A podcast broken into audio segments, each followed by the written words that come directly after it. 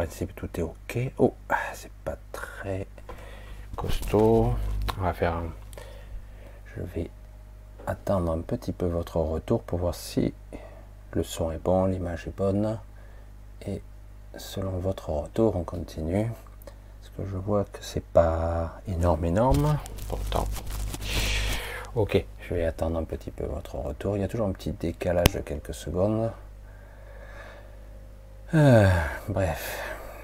Alors, bonsoir, bonsoir, coucou. Oui, c'est ok. Ah ben voilà, c'est rapide quand même. Ça marche, merci Bernard.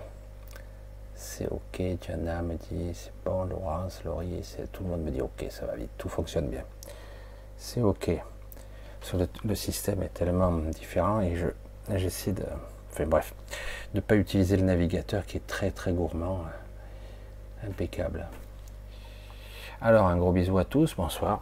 Bon ça, samedi, ça y est, on est samedi, merde. Non, c'est pas possible. Si, si. Nous sommes samedi, un, de plus, c'est impressionnant. J'ai arrêté de compter parce que là, c'est vrai qu'on en arrive à un paquet. Je me pose toujours la question, hein, combien encore hein. Des fois, je me dis, mais c'est ce qui est bien, c'est ce qui fait ma spontanéité, c'est est-ce que je vais être capable de faire ça longtemps? J'en sais rien. Chaque jour, je me dis, mais c'est pas possible. Est-ce que je vais être capable d'être connecté? Et c'est ça qui est, qui demande un exercice incroyable, c'est avoir confiance, se lancer. Hum, c'est pas, pas, j'allais dire, un pas vers euh, cet inconnu, non, pas du tout, puisque quelque part c'est connu, mais je comprends mieux maintenant certaines personnes que je connais qui, qui n'ont pas de réelle capacité, mais qui ont été choisies euh, je ne sais pas si vous me suivrez là-dessus, mais parce que vous ne savez pas trop de quoi je parle, mais et que lorsqu'ils sont sollicités, ils fonctionnent, ils sont pleinement opérationnels, et seulement lorsqu'ils sont sollicités. Euh, c'est toute la complexité de, de, ce que nous sommes ici. C'est un exercice intéressant parce que hum, il nous met à l'épreuve, et c'est pour ça que je dis à certaines personnes, hum, essayez, essayez, essayez encore. Et bien souvent, lorsqu'on essaie, on n'est pas juste avec soi parce qu'on le fait à contre-coeur, avec beaucoup de peur au ventre, mais là, à la limite, ce n'est pas tout à fait un problème. Et il faut persévérer, apprendre à, à être plus, plus direct, plus soi, et se lâcher la grappe, vraiment. Et à un moment donné, ça devient juste. Mais ça demande quand même un sacré lâcher prise, une sorte de. Ouais, c'est un exercice de confiance, vraiment, où vraiment on se connecte à soi, hein, sans préparation, sans artifice, et, et j'allais dire, c'est c'est du flux tendu, vraiment, véritablement. Il y a, du coup, on chante l'ego, et on est forcément. Euh, dans une forme d'humilité et dans une certaine, dans une sincérité. Voilà. Voilà, bonsoir à tous, bisous à tous. et euh, eh bien voilà, nous y sommes. On va démarrer. Oui, le titre un petit peu évocateur, les yeux sont braqués sur nous et c'est assez impressionnant. Alors, euh, comme beaucoup, attendent toujours l'aide des galactiques, l'aide de certains, il y a des interférences de certains qui interviennent comme ça mais réellement, euh, ils ne peuvent pas vraiment intervenir directement sans en payer le prix, comme nous tous. Et oui, c'est plus compliqué qu'il n'y paraît. Certains individus sont capables de faire des apparitions euh, en se transformant, on peut dire se transfaisant, je ne sais pas comment on pourrait dire, changer de fréquence, mais c'est temporaire, ça ne dure pas. Il pourrait être là, par exemple, avec un équipement très sophistiqué et être avec nous pendant une heure ou deux. Euh, certains individus sont capables de tenir un petit peu plus longtemps dans notre phase, notre densité, mais pas beaucoup plus. C'est pour ça qu'il y a eu tant d'expériences dans les années des années 40 aux années 90 à peu près. Il y a eu tant d'expériences d'abduction où on essayait de créer des, des hybrides de toutes sortes, des hybrides hyper complexes, parfois pas seulement, comme diraient certains, des hybrides reptiliens, etc. Insectoïdes, oui, si certains, un gros mélange. Et je l'ai déjà dit, j'ai eu l'occasion, c'était, ah, je sais pas comment on pourrait dire ça, triste ou difficile à voir.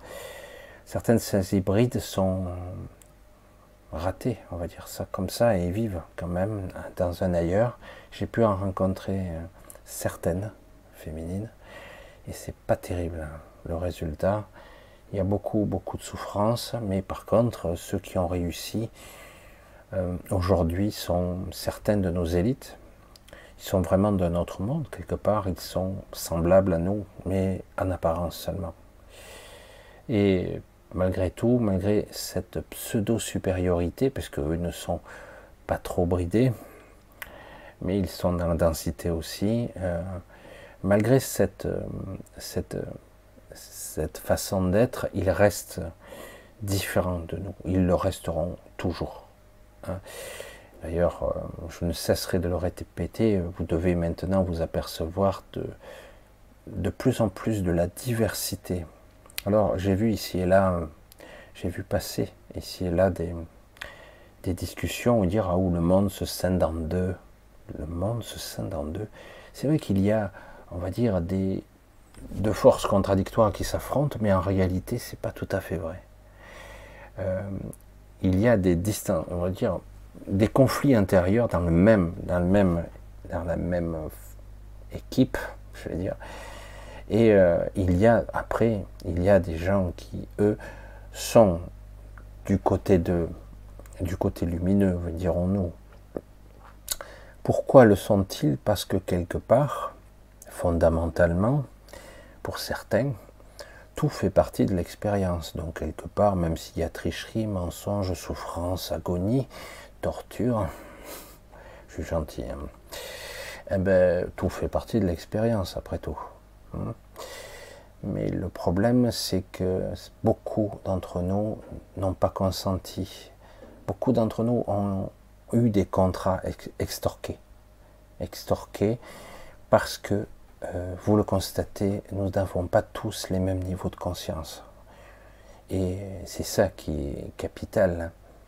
Comment être conscient et savoir de quoi on parle, de quoi, en quoi je m'engage. Hmm. Allez, on va commencer un petit peu parce que oui, pour répondre à certaines questions que j'ai vu passer, euh, le halo, le cercle très étrange qu'il y a, il est toujours là, ne bouge pas. Il est étrange, il est toujours là.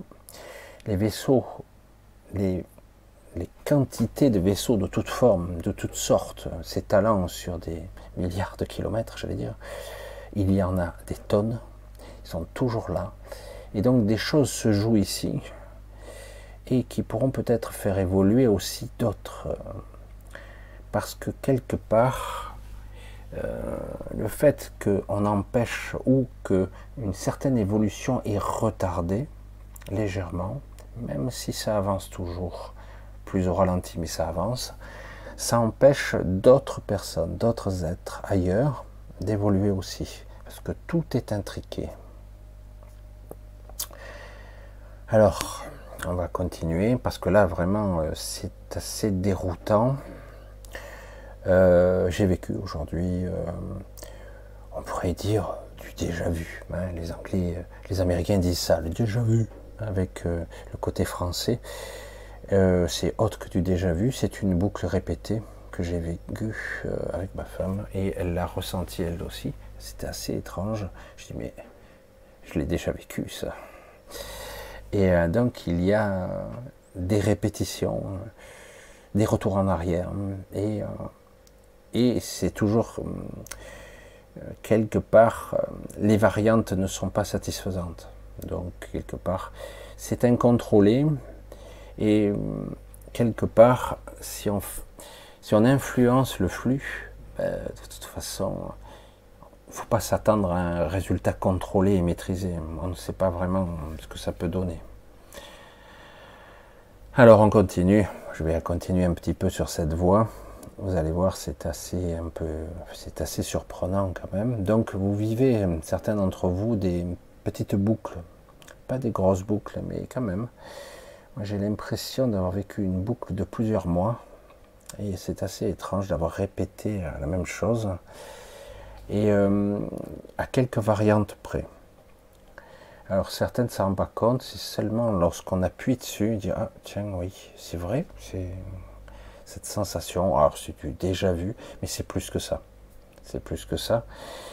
Le problème est euh, si euh, on ne se souvient pas toujours de ce qu'on vit, et, euh, et, si on s'en souvient, ça reste, c'est comme un disque dur. au fur et à mesure qu'on vit l'événement, cela efface l'événement précédent. C'est pour ça que c'est un petit peu compliqué de se souvenir distinctement. Alors, on va un petit peu avancer tout doucement aussi dans cette soirée. Comme vous le savez, on va essayer de tenir, euh, je vais essayer de tenir au moins mes deux heures. Nous sommes samedi, vous ne travaillez pas demain normalement.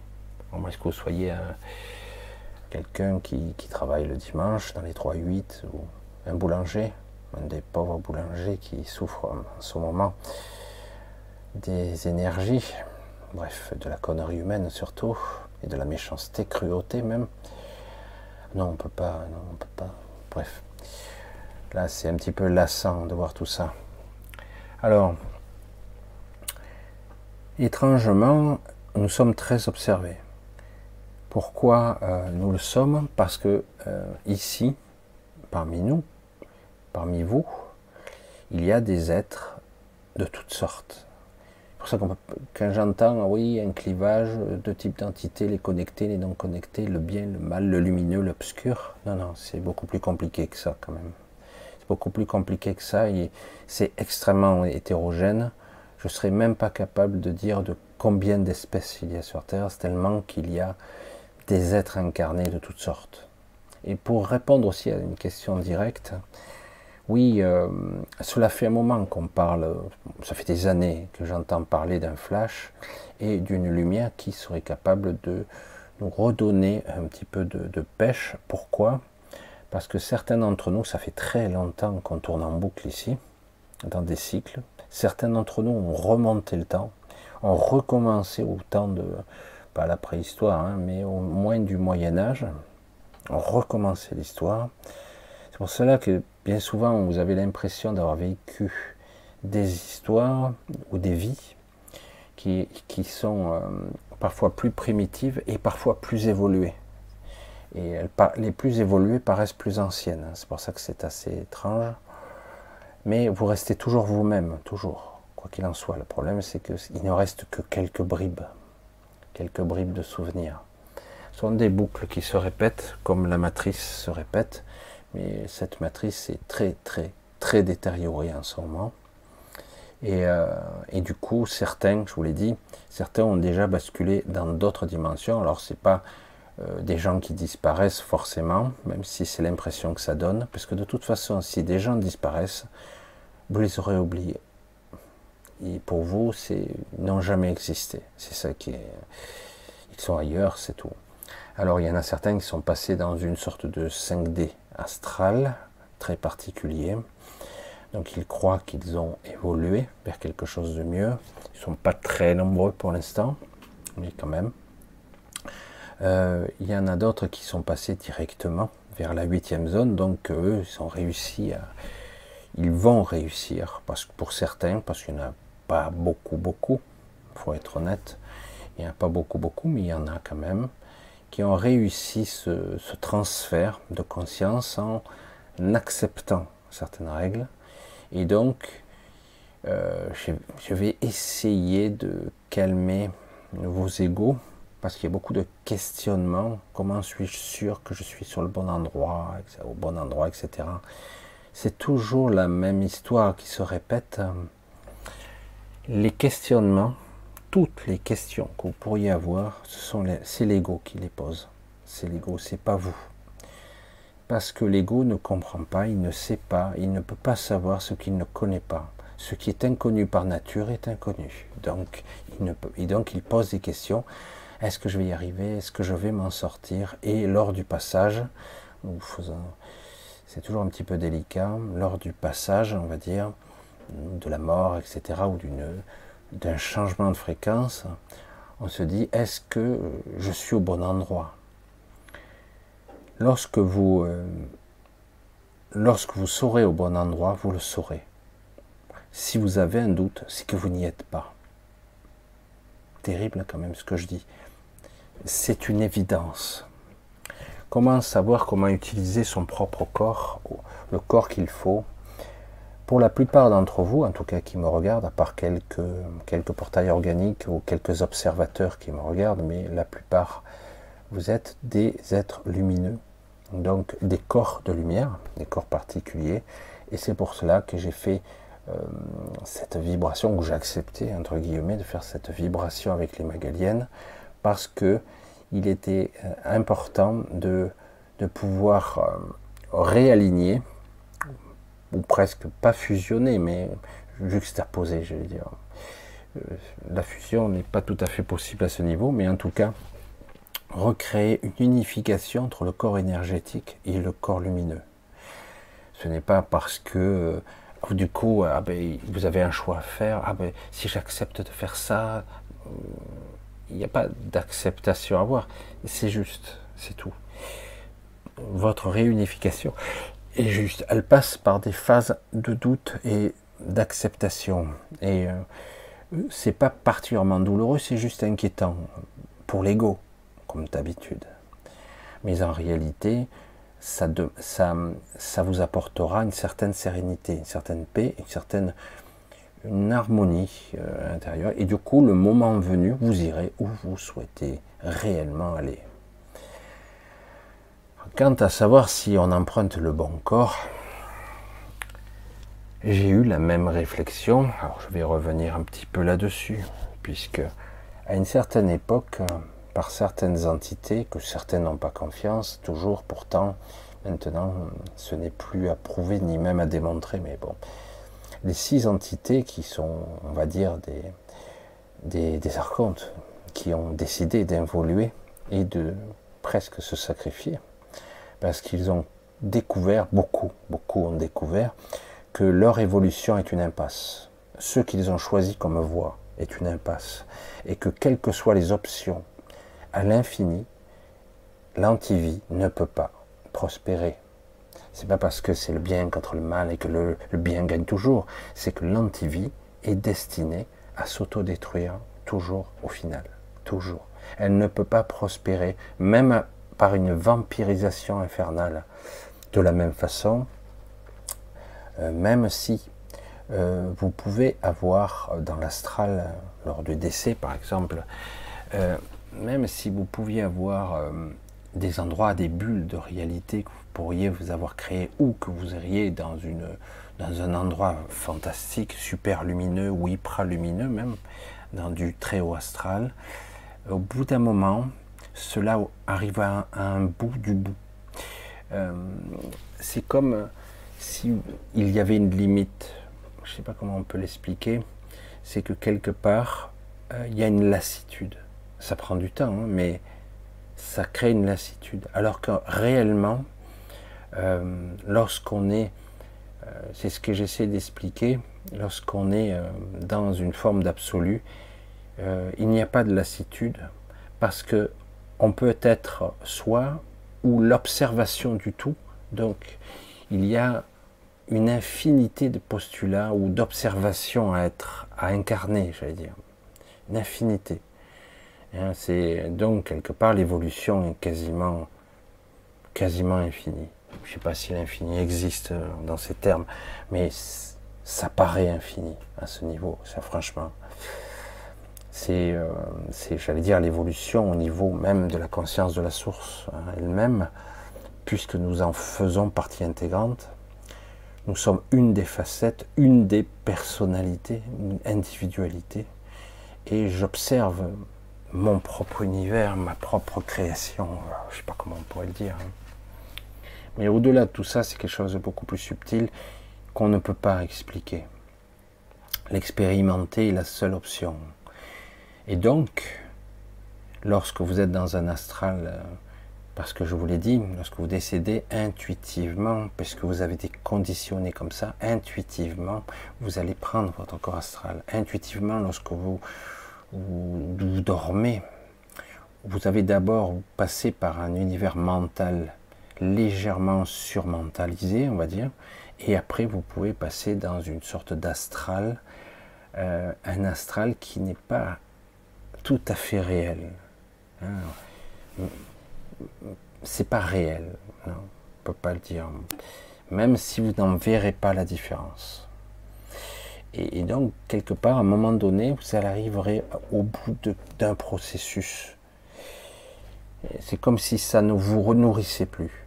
Et vous aurez, malgré vous, le désir de revenir dans l'incarnation, quelle que soit sa forme, quel que soit son processus, même si vous pourrez peut-être aller dans des lieux parallèles.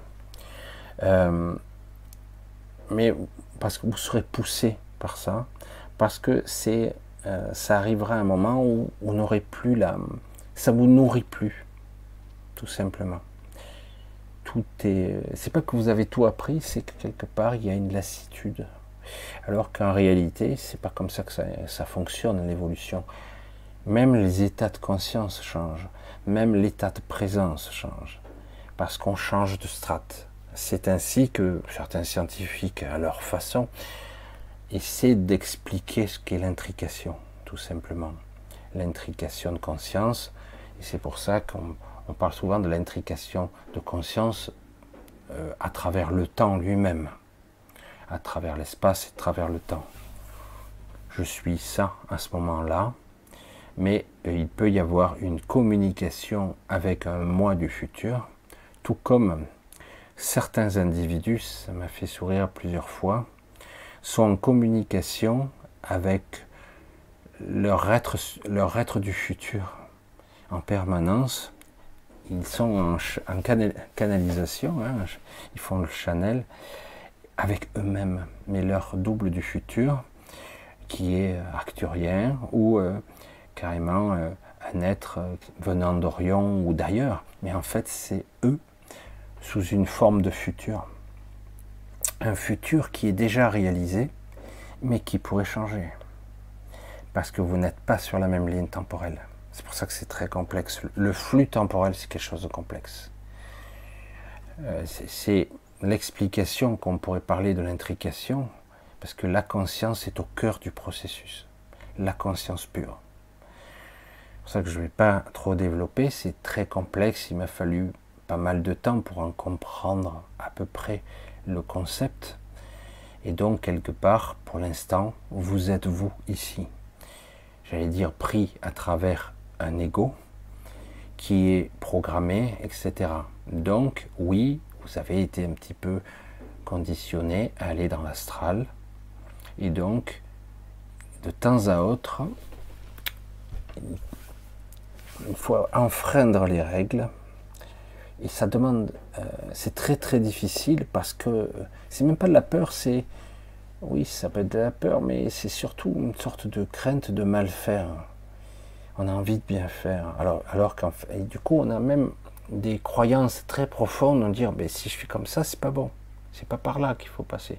Et ça, c'est encore l'ego qui parle. Alors que lorsque on abandonne toute vraiment on abandonne toute résistance de l'ego et qu'on on est au plus pur, au plus près euh, de soi, euh, de façon tranquille, c'est évident, c'est intuitif, c'est facile. Je veux dire, euh, comme je le disais bien souvent, lorsque vous avez appris à faire du vélo une fois, vous pouvez reprendre le vélo 30 ans après, vous saurez faire du vélo, vous ne serez peut-être pas très adroit, hein, mais très vite ça revient, quoi. Le sens de l'équilibre. Euh, lorsque vous avez appris à nager une fois, c'est intuitif, puisque de toute façon vous avez déjà été en contact avec le milieu aquatique. Mais euh, vous, savez intuitivement et intérieurement que vous savez déjà nager, vous le savez. Il y a beaucoup de choses qui sont comme ça. Et, euh, mais c'est vrai que dans la programmation de l'ego, liée à l'astral et au petit mental, souvent on se pose la question. Donc je reviens, parce que j'ai fait une grosse parabole là, mais c'est quand même important de préciser. Lorsque j'ai, à un moment donné, je voyageais dans l'astral énormément, euh, l'astral haut, euh, j'ai, je suis allé assez haut, mais j'avais du mal à m'y maintenir quand même. Je me sentais bien, quoi. Certains disent, oh, moi je vais très très haut, ah, oui. Et quand ils me décrivent, je me dis, non, c'est pas très haut. Je suis désolé, c'est. Il y a des expériences du supralumineuse qui sont extraordinaires. Il y a du, vraiment du très haut astral. Mais bon, on va pas rentrer dans trop ce détail-là. Et à un moment donné, j'ai réussi à accidentellement peut-être, ou par nature, parce que je suis en tout cas, à euh, pénétrer des environnements qui me semblaient au premier abord hostiles. Pourquoi? Parce que j'étais pas avec le bon corps. C'est comme si vous êtes avec votre corps actuel et que vous allez dans un autre lieu, sur une autre planète où l'oxygène, le mélange gazeux n'est pas le même, la même densité euh, azote, oxygène, qu'importe, et euh, vous êtes inadapté, donc euh, vous allez vous asphyxier, il vous faut un supplément d'oxygène, autrement vous allez tomber dans les pommes dans les 5 minutes. Quoi. Et, euh, vous n'êtes pas adapté, tout simplement.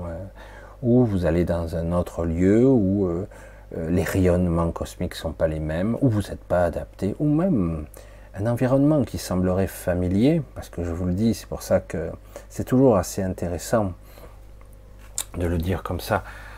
Euh, aujourd'hui, vous avez vu, nous sommes dans l'ère des vaccins. Et euh, on nous fait croire que le vaccin nous aide à nous adapter sans avoir, sans avoir eu la maladie. Parce que c'est le principe du vaccin, d'accord? Alors que dans le principe, le vaccin égale adaptation à votre milieu. C'est ça, vous intégrez des parts d'ADN une mauvaise programmation, vous vous adaptez, votre corps peut être fiévreux et il s'adapte. Alors des fois ça se passe pas bien, mais généralement ça se passe relativement correctement. Mais euh, c'est indispensable. Si vous prenez votre euh, votre corps, on vous dit par exemple, euh, je rencontre un certain Lionel, demi-frère, moi je dis souvent de Cilia, où ça fait un moment que je ne le vois plus, quand je le vois physiquement parlant, à part qu'il est trapu et c'est costaud, moi je vois pas de différence avec un humain. Et plus foncé. Oh non, c'est pas vrai. Ah, ça y est, ça repart. Ouf, ça a lagué. Hmm. C'est bon, c'est parti. J'ai eu peur, j'ai eu une coupure, un joli rouge. Ah, c'est bon. Donc leur sang est légèrement plus sombre que le nôtre. Et parce que c'est un mélange, je sais plus euh, euh, ce qui fait les globules, c'est un mélange gazeux. Euh, parce que c'est les globules sont en fait au milieu de, normalement d'un liquide qui est blanchâtre. En fait, c'est de l'eau, hein. c'est de l'eau salée qu'on a dans, le sang. Il y a beaucoup plus d'eau que de globules rouges, mais quelque part, leur système est beaucoup plus foncé. Mais ça se voit guère. Hein. Il faut vraiment qu'ils perdent du sang, tu oh, tiens, c'est bizarre, mais bon, si on n'est pas spécialiste, on ne voit pas trop la différence. Et physiquement parlant, il y a de bras, de jambes, des yeux, euh, voilà, c'est pareil. Physiquement parlant, ils sont légèrement plus forts naturellement. Physiquement, ils sont, on va dire, environ deux fois plus forts qu'un homme normal, même sans entraînement. Euh, euh, et, du coup, bon, bah, s'ils sont entraînés, alors après, face à quelqu'un d'entraîné, ça sera plus difficile, mais bon. Voilà, on va pas rentrer dans trop le détail, mais lorsque je suis, euh, par exemple, si je devais voyager physiquement parlant dans un l'un de leurs vaisseaux et aller sur une de leurs planètes, puisqu'ils en ont plusieurs habitables dans leur système solaire, euh, il est probable que dans les jours qui viennent, je tombe malade. Pourquoi? Parce que je devrais m'acclimater et m'adapter à ce nouveau monde. Au niveau des fréquences de la résonance de Schumann, comme on dirait ça, euh, mais pas seulement, euh, au niveau bactérien, au niveau euh, microbiote, au niveau ben, rayonnement cosmique, au niveau de tout. C'est pour ça que lorsque vous voyez un film de science-fiction, aussi intéressant soit-il, vous voyez des, humains qui voyagent dans l'espace, qui vont sur toutes les planètes, et puis à la Star Trek, parce que bon, ils n'avaient pas trop de moyens à l'époque, hein. ils avaient un téléporteur, et puis ils arrivaient sur la planète, c'est bon. De temps en temps, sur les Star Trek plus récents, ils leur donnaient des, des produits pour qu'ils puissent euh, euh, s'adapter plus rapidement. C'était déjà beaucoup plus intéressant, beaucoup plus intelligent, dirons-nous. Mais en France, dans le monde, j'allais dire en général ici, euh, mais en France aussi, puisque je le vois, parce que je, je, visite un autre pays, bon, je le, fais, je le fais moins maintenant en étant plus âgé, mais là je suis au Vietnam, comme vous le savez, je suis euh, pas tout à fait acclimaté, même si je peux passer plusieurs mois. Je pourrais y passer quelques années, je n'aurai pas la même architecture. Je ne parle même pas du schéma de pensée ou du schéma mémoriel, de l'atavisme, de l'histoire de ce peuple, évidemment, mais, euh, mais je parle aussi de la génétique et de mon ADN. Euh, parce que je n'ai pas la même histoire, je n'ai pas la même historique généalogique. Hein. Et donc je pourrais avoir, euh, on peut y vivre sans problème, hein, mais j'ai pas les mêmes, la même architecture. Et sur un autre monde, c'est encore pire. C'est pour ça que je vous dis, de façon humble ordinaire, j'allais dire, les virus ne sont pas nos ennemis, les bactéries non plus, les microbiotes, la symbiose. Euh, quand il y a un problème de pathologie, donc qu'un milieu devient pathogène, c'est qu'il y a un autre souci en aval, qu'il faut déterminer, comprendre. Il y a un conflit, il y a quelque chose qui ne fonctionne pas. La résultante est ça, mais ce n'est pas la résultante, parce que l'antibiotique traite juste le symptôme. Ah comme euh, certains ont dit cette analogie qui était très très bien, qui dit c'est pas parce que vous voyez les pompiers tout le temps lorsqu'il y a un incendie qu'il va falloir de l'extérieur, parce que si on n'a pas compris le processus, éradiquer les pompiers parce que chaque fois qu'il y a un incendie, il y a les pompiers. pour vous, euh, c'est une évidence, mais euh, pour quelqu'un qui sera à l'extérieur et qui voit par exemple un corps humain ou voit des anticorps, une putréfaction du pu, euh, des cadavres, on va dire, tout simplement dire ah ben, donc il faut éradiquer ça parce qu'il y a la résultante bactérienne ou virale ou rétrovirale, etc. En réalité, euh, c'est un processus d'adaptation. Même les maladies, c'est un processus d'adaptation. Et c'est aussi des résultats inconscients, programmés. C'est pour ça que c'est très complexe les mécanismes de la biologie de votre corps physique. C'est pour ça que actuellement, vous avez, j'essaie de répondre petit à petit aux questions que, j'ai un petit peu introduites tout à l'heure. Les rayonnements que vous avez actuellement, essaient de nous réunifier, de nous renforcer au niveau luminique, de nous réinitialiser un petit peu, parce que certains d'entre nous qui sommes là depuis longtemps euh, avons changé un peu notre coloration de notre corps lumineux, très légèrement, mais quand même. Et cette lumière naturelle, va nous réharmoniser au niveau de la bonne fréquence, tout simplement. Euh, est-ce que ça a un impact sur le corps physique? Il y a toujours un impact sur le corps physique qui peut créer des perturbations, des maladies, euh, des, des souffrances parfois, mais généralement, pas tant que ça, normalement, pas tant que ça. Le corps physique n'a aucune importance ici. Je sais que c'est pas audible, ce qui est important, c'est votre corps énergétique et votre corps lumineux, parce qu'en fait, c'est au plus près de ce qui pourrait être votre véritable véhicule, au plus près, j'allais dire, de, du corps éthérique. Et donc, à un moment donné, bon, sur la parabole, Michel, mais lorsque euh, j'ai voyagé partout, etc., et je me suis retrouvé à droite et à gauche, parfois, à dépasser un petit peu les frontières, et j'avais l'impression, et ce n'était pas qu'une impression, d'être comme en apnée, un peu quelque part. En apnée, c'est-à-dire que j'arrivais à tenir un certain temps à l'extérieur de l'astral, mais très vite, il fallait que je revienne parce que j'avais l'impression d'être dévitalisé, de perdre mon énergie, de fuiter ou de plus être connecté à mon, à mon corps, ou j'arrivais pas. Donc je voyais bien que je pouvais aller de plus en plus loin, mais quelque part j'étais bridé par mon... Parce que intuitivement, j'allais, je prenais mon corps astral, même si je l'optimisais, etc. à un moment donné, comme certains individus le travaillent par méditation, etc., ils s'aperçoivent qu'ils ont euh, un ou plusieurs corps mercabiques, hein, une sorte de niveau de conscience particulier qu'on peut passer. Et de, par ce biais, on peut voyager beaucoup plus loin, aller à certains endroits beaucoup plus longtemps, etc. Mais il y a toujours un retour en arrière, toujours. Et oui, parce que va l'argumentaire, ça sera, ben, vous êtes toujours relié à votre corps physique, évidemment. Lorsque vous êtes euh, en fait connecté à votre, votre corps éthérique, euh, quel qu'importe tous les termes que vous pouvez employer, le corps morantiel aussi à d'autres stades, je sais que certains, ça leur passe au-dessus de la tête et ils pètent un câble, même ils s'énervent quand on parle de ça.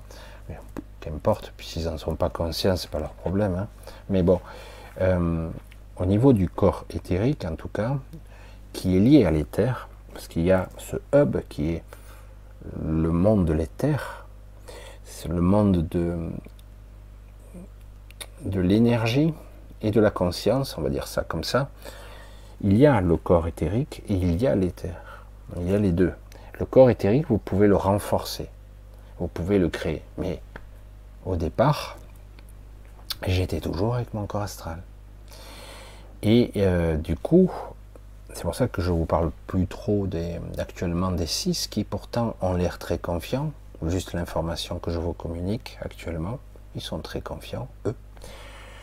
Et, euh, donc, ils, disent tout simplement, euh, nous sommes toujours en train d'initier ceux qui le souhaitent. Parce que certains disent, oh, on a peur d'être abusé par des entités, etc., et d'être piégé. Il est toujours bon, y compris dans l'astral, il y a des êtres qui parfois vous aident vraiment. Et c'est vrai que du coup, j'entends déjà votre questionnement, j'entends déjà les questions. Ils disent Ouais, mais comment être sûr que vous êtes bien? Ben, vous le savez, parce que vous gardez votre autonomie et votre liberté. Le but n'est pas de vous enfermer, au contraire, c'est de vous libérer. Et c'est toujours, personnellement, mon souhait pour vous. C'est-à-dire créer euh, une certaine forme de liberté. Euh, une liberté d'être et de vaquer, de faire, d'accomplir ce que vous souhaitez au très fond de vous-même. Pas seulement en tant qu'être vivant, être en tout cas incarné, on va dire ça comme ça. Être vivant et incarné, il y a une grosse nuance. Bref. En ce qui me concerne, donc, mais je ne suis pas le seul, puisque du coup ils s'occupent d'autres personnes, parce que moi ils n'ont plus besoin de s'occuper de moi depuis déjà pas mal de temps. Ils aident énormément de personnes à prendre conscience de leur autre état de conscience. Et en ce qui me concerne, c'était terrible au début. Comme je vous l'ai dit, j'avais l'impression, c'est l'analogie la, plus proche que je vous dis, j'avais l'impression d'être en apnée. D'accord? Et, euh, et, donc, certains d'entre eux me disaient, ils venaient jusqu'à moi, en astral, et après il reculait, et il me dit, puisque tu es capable de dépasser la limite, viens jusqu'à nous. Et je distinguais vaguement les formes, et lorsque je m'approchais d'eux, ça allait encore plus vite à cet endroit. J'ai euh, je sentais que plus je m'avançais, plus je m'écroulais. Je, tombais à genoux, j'arrivais même plus à me redresser. C'est pas parce que c'était lourd ou dense, c'est que je m'épuisais à vitesse géométrique et là, je dis waouh, je reculais très très vite. Je dis je tiens pas le coup. Et des fois, je me réveillais brutalement dans mon lit et je passais deux jours épuisé parce que je, je, m'étais vidé littéralement. Et euh, ça a duré un certain temps et j'ai d'ailleurs failli, être, euh, j'allais dire, abandonné parce que je dis, ben, j'arrivais pas. Une fois, je suis arrivé jusqu'à eux euh, et pourtant il y avait quoi? J'avais l'impression, j'avais une dizaine de mètres à faire dans ma perception. Et je suis arrivé en rampant jusqu'à en rampant. Et puis je dis, bon, ben là, j'ai plus qu'à crever. Et euh, j'ai déjà parlé, c'est pas cette expérience-là, mais je, je pense qu'il est bon de le répéter assez souvent. Dans nos croyances, on s'accroche à ce qu'on croit être vrai. C'est terrifiant. Lorsqu'on vient au monde, on respire des fluides. On ne respire pas vraiment en fait, mais on va dire, on est dans du liquide, un liquide amniotique, et donc quelque part, nos poumons sont pleins d'eau. Ou même, ils ne sont même pas euh, remplis parfois, mais souvent ils sont pleins d'eau. Et euh, parce qu'on est, on est nourri et par le cordon ombilical. Nous sommes dans du liquide en permanence. Pourtant, certains ont dit on va utiliser ça et on va faire accoucher certaines femmes dans l'eau. Et croyez-moi, elles, elles, elles, mettent au monde dans l'eau. C'est-à-dire le bébé arrive sous l'eau. Et instinctivement, intuitivement, le bébé arrive à la surface en, retenant sa respiration. Il ne se noie pas. Et euh, il est intuitif, même si au départ, bon, l'eau de piscine, c'est pas du liquide amniotique, c'est clair. Hein. Mais donc c'est pour ça que c'est pas de l'eau très oxygénée ou qu'importe le liquide. Mais euh, donc intuitivement, il sait. Et après, comme par hasard, il sait nager. Mais si on le met à l'écart, au bout d'un moment, ben, il a oublié à nouveau. Et après, il faut lui réapprendre à dépasser ses peurs pour aller dans le milieu liquide parce qu'il a pris l'habitude d'être dans, dans un milieu aérobie, euh, donc où il respire de l'air, qui est beaucoup plus léger que l'eau. Hein. si vous remplissez vos poumons d'eau, vous vous noyez, par définition. Et pourtant, si vous aviez une eau très oxygénée, très oxygénée, si on lui intégrait et qu'on conditionnait le mental à essayer de respirer, ça serait possible d'expulser de l'air, euh, de, de l'eau, pardon, et d'arriver, c'est pas l'idéal, parce que nous n'avons pas des branchies, mais ça serait possible. Le problème, c'est que vous avez une programmation cellulaire très très rapide qui s'en met en, bas, hein. et du coup, vous êtes pris de convulsions et de spasmes qui sont des programmations. C'est intuitif et même c'est contre-productif puisque lorsque vous faites de l'apnée, si vous n'avez pas appris à contrôler un petit peu le, votre diaphragme et vos poumons, mais ben, automatiquement, lorsque vous êtes dans l'eau, au bout d'un moment, euh, intuitivement, vous avez envie d'ouvrir la bouche, vous êtes sous l'eau pourtant, vous arrivez au bout, vous respirez, c'est bizarre, mais il y a un blocage et vous vous noyez. Parce que bon, l'eau de mer, c'est pas tout à fait de l'eau oxygénée. Vous allez surtout passer de but en blanc de l'oxygène qui pèse quelques grammes à quelques litres, ça pèse des kilos. Expulser des kilos, ça fait extrêmement mal. Et en plus, les poumons ne sont pas adaptés à ce, ce niveau. Mais vous voyez bien que c'est une programmation essentiellement, même si on n'est pas physiologiquement adapté, on pourrait s'acclimater. On pourrait expulser de l'eau au lieu de, des gaz directs et pour prendre l'oxygène. Évidemment, euh, vous allez vous dire, ah ben non, les alvéoles pulmonaires, et pourtant les alvéoles pulmonaires sont souvent, il y a de l'eau assez souvent. D'ailleurs, il y a beaucoup de gens euh, qui ont des maladies parce qu'il y a un dérèglement à ce niveau-là, et ils se noient dans leurs poumons. Parce qu'il y a trop d'eau dans leurs poumons. Il y a des poches d'eau, les alvéoles sont près d'eau. je ne pas entrer dans des détails de ce genre-là c'est tout un mécanisme de psyché qui, est déréglé.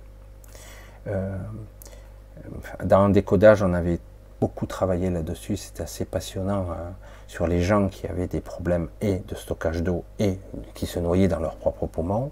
C'était assez intéressant, les mécanismes, mais c'est très difficile à déprogrammer.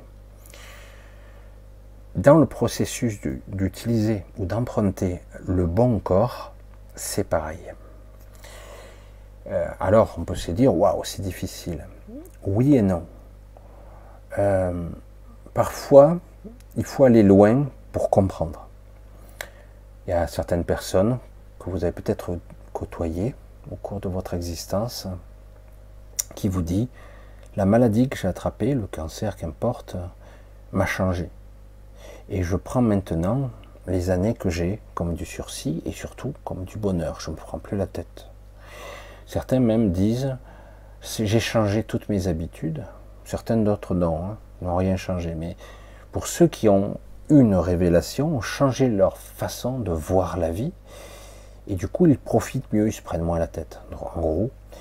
Et, euh, et du coup, ils ont lâché des choses. vraiment, ils ont abandonné derrière eux des scories, des mémoires. Parce qu'il aura fallu une extrémité pour d'un coup réaliser que la beauté de certaines choses, ou j'allais dire l'amour intérieur, je ne sais pas comment on peut le dire, l'amour de la vie quelque part, et aussi de comprendre ce qui est important et ce qui est futile ou inutile. Parce que là, côté inutilité dans notre monde, c'est assez hallucinant. Quoi. Et, euh, donc, certaines personnes disent, ben, je ne sais pas combien de temps, certains vous diraient ça, je ne sais pas combien de temps euh, j'en ai. Euh, durant les opérations, ils m'ont fracassé, mutilé, les traitements chimiques, et les, toutes ces composés chimiques qu'ils m'ont donné m'ont sérieusement abîmé. Mais toutefois, j'arrive à, vivre avec des séquelles des opérations, etc. Et pas de la maladie, je souligne. Et, euh, aujourd'hui, presque, ils sont presque heureux pour certains. Il n'y en a pas beaucoup, hein, mais il y en a. Ils vivront peut-être pas aussi longtemps, parfois certains toute une vie. Et ça va très très loin dans le raisonnement, parce que du coup, ils se libèrent de beaucoup de fardeaux. Mais il a fallu quand même en arriver à une extrémité pour qu'il lâche. Et dans mon cas, euh, lorsque je me suis approché d'eux assez près, j'avais toujours la partie, parce que je savais que j'avais la, facilité de revenir très très vite dans mon corps, comme la plupart du gens. Hein. Vous ne mourrez jamais dans vos rêves, hein. vous vous réveillez. Hein. Pourtant, des fois, l'impact il est violent, mais parfois il n'y a pas d'impact d'ailleurs. Vous vous réveillez avant, bien avant de toucher le sol, entre guillemets. Si vous touchez, vous écrasez, etc. Vous vous réveillez instantanément. Dans l'astral, c'est pareil. Au bout d'un moment, vous avez pris le réflexe instantanément de revenir. Eh bien là, pour la première fois, je ne pouvais plus revenir. Ils ont fait en sorte que je ne puisse pas revenir. Ils m'ont coupé l'accès. Alors je dis, bon, ben, c'était flippant, quoi. Parce que là, j'ai senti comme inéluctable ma fin. Je le savais. Pourtant, c'est je savais que non, c'était pas possible. Mais dans mon état de panique, je savais. C'était inéluctable, j'allais y passer. Et on retrouverait dans mon lit un cadavre. Parce que je serais mort dans mon sommeil, quelque chose comme ça. Et, euh, donc, à un moment ultime,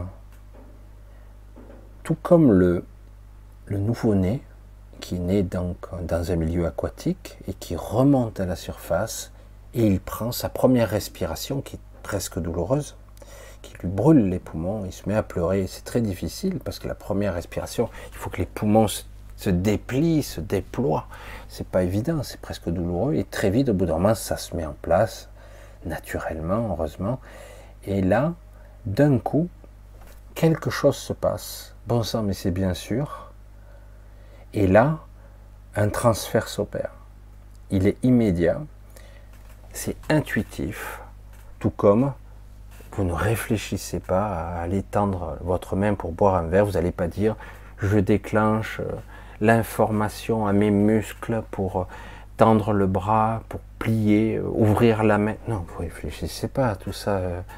Vous ouvrez la main, vous l'attrapez. Bon, des fois, bêtement, vous, avez un problème de coordination, vous renversez le verre parce que vous le cognez mal, vous l'attrapez mal, vous le cognez, je veux dire mais globalement, vous ne réfléchissez pas à tous les mécanismes qu'il faut euh, déclencher, l'induction nerveuse, les nerfs, l'information. Non, vous le faites, c'est tout. Et à un moment donné, ça devient intuitif. Moi, il m'a fallu quand même en passer par une extrémité. Pour certains, c'est plus facile. Et pour d'autres, euh, c'est plus dur. Quoi qu'il en soit, euh, c'est vrai que par nature, nous sommes programmés pour la facilité. Donc, lorsqu'on sait une chose, on a tendance à le répéter, à l'améliorer, à tergiverser, mais c'est toujours le même. Améliorer, peaufiner, affiner, perfectionner, mais c'est toujours la même chose qu'on est fait. Dans notre existence, c'est ce qu'on a tendance, on fait toujours les mêmes, on a les mêmes schémas reproductibles. Et c'est difficile de dire à quelqu'un, ben écoute, tu dois changer ta structure. C'est difficile de dire à quelqu'un, par exemple, il m'a fallu du temps, moi, personnellement, parce que j'étais programmé pour perdre. J'étais programmé pour échouer. Échouer systématiquement. je me suis dit, je peux rien faire dans la vie. Je peux rien faire. Même avec tous les calculs, tout ça, j'échoue. Ça, ça se rate lamentalement. Alors, des fois, j'arrivais un petit peu mieux, mais ça ratait, ça ratait. J'échouais systématiquement. Et, euh, et, à un moment donné, j'ai compris que quelque chose m'observait. Alors, je dis, c'est quoi qui m'observe? Il y avait plusieurs choses qui m'observaient. Il y avait ce qu'on peut appeler le soi qui m'observait. Euh, le soi m'observait. Et hum, il y avait aussi quelque chose d'autre. Je vous donne un mille. C'est la matrice qui interagissait avec moi, avec vous, avec tout le monde, avec tout ce qui est vivant, tout ce qui existe, on va dire. Elle interagissait. Alors du coup, il y avait j'ai senti ça plusieurs fois dans mon existence et c'était vraiment étonnant. Par moments, on aurait dit ah c'est cool, ça roule, je sais, j'ai confiance, ça va marcher. Je le savais. Et par moments, on me retirait euh, cette certitude. La matrice faisait ça. Et du coup, je dis ah j'ai perdu le. Je sais que ça va plus marcher parce que on m'a enlevé cette certitude, cette confiance, c'est une fausse confiance programmée. C'est la matrice qui jouait avec moi. Mais à certains moments de mon existence, j'ai pu quand même continuer sur le chemin de la confiance et dire je vais fonctionner quand même. Et, du coup, la matrice a validé. Parce que c'est pas quelque chose de, conscient, la matrice. C'est comme une supérieure. Hein. Elle a validé que j'avais réussi et que j'arrivais à faire, euh, à avancer quand même, malgré qu'on m'avait enlevé mes ressources, euh, j'allais dire euh, inconscientes et préprogrammées, il dit ah puisqu'il est capable de le faire, donc je lui donne quand même. Je sais pas si vous. En gros, c'est ça le paradoxe de tout ça, jusqu'à une certaine limite. Si vous étiez capable de d'identifier parfaitement cette connexion avec la matrice, votre connexion à soi et votre connexion à la matrice, vous pouvez interagir sur elle, voire même la programmer. Euh, on me croirait Néo qui parle, hein. mais il y a de ça.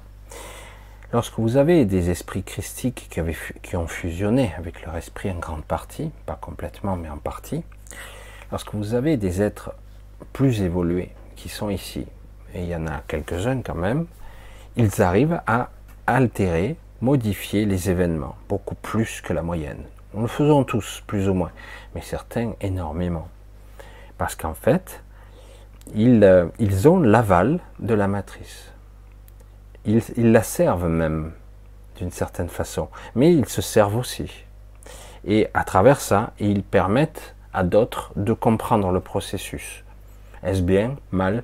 On s'en fout. Si tout le monde tire son profit, ça fonctionne. C'est pour ça que dans l'absolu, si on était capable de ça, on pourrait s'amuser un certain temps ici, comme dans l'astral, tout comme dans l'astral, puisqu'on ici dans l'astral. On appelle ça l'astral densifié ici. Eh bien, on pourrait s'amuser ici à avoir des pouvoirs à la X-Men, quoi. À peu près. Peut-être pas aussi euh, caricaturaux, hein, mais en tout cas des, capacités. Et euh, d'influencer, de modifier les événements.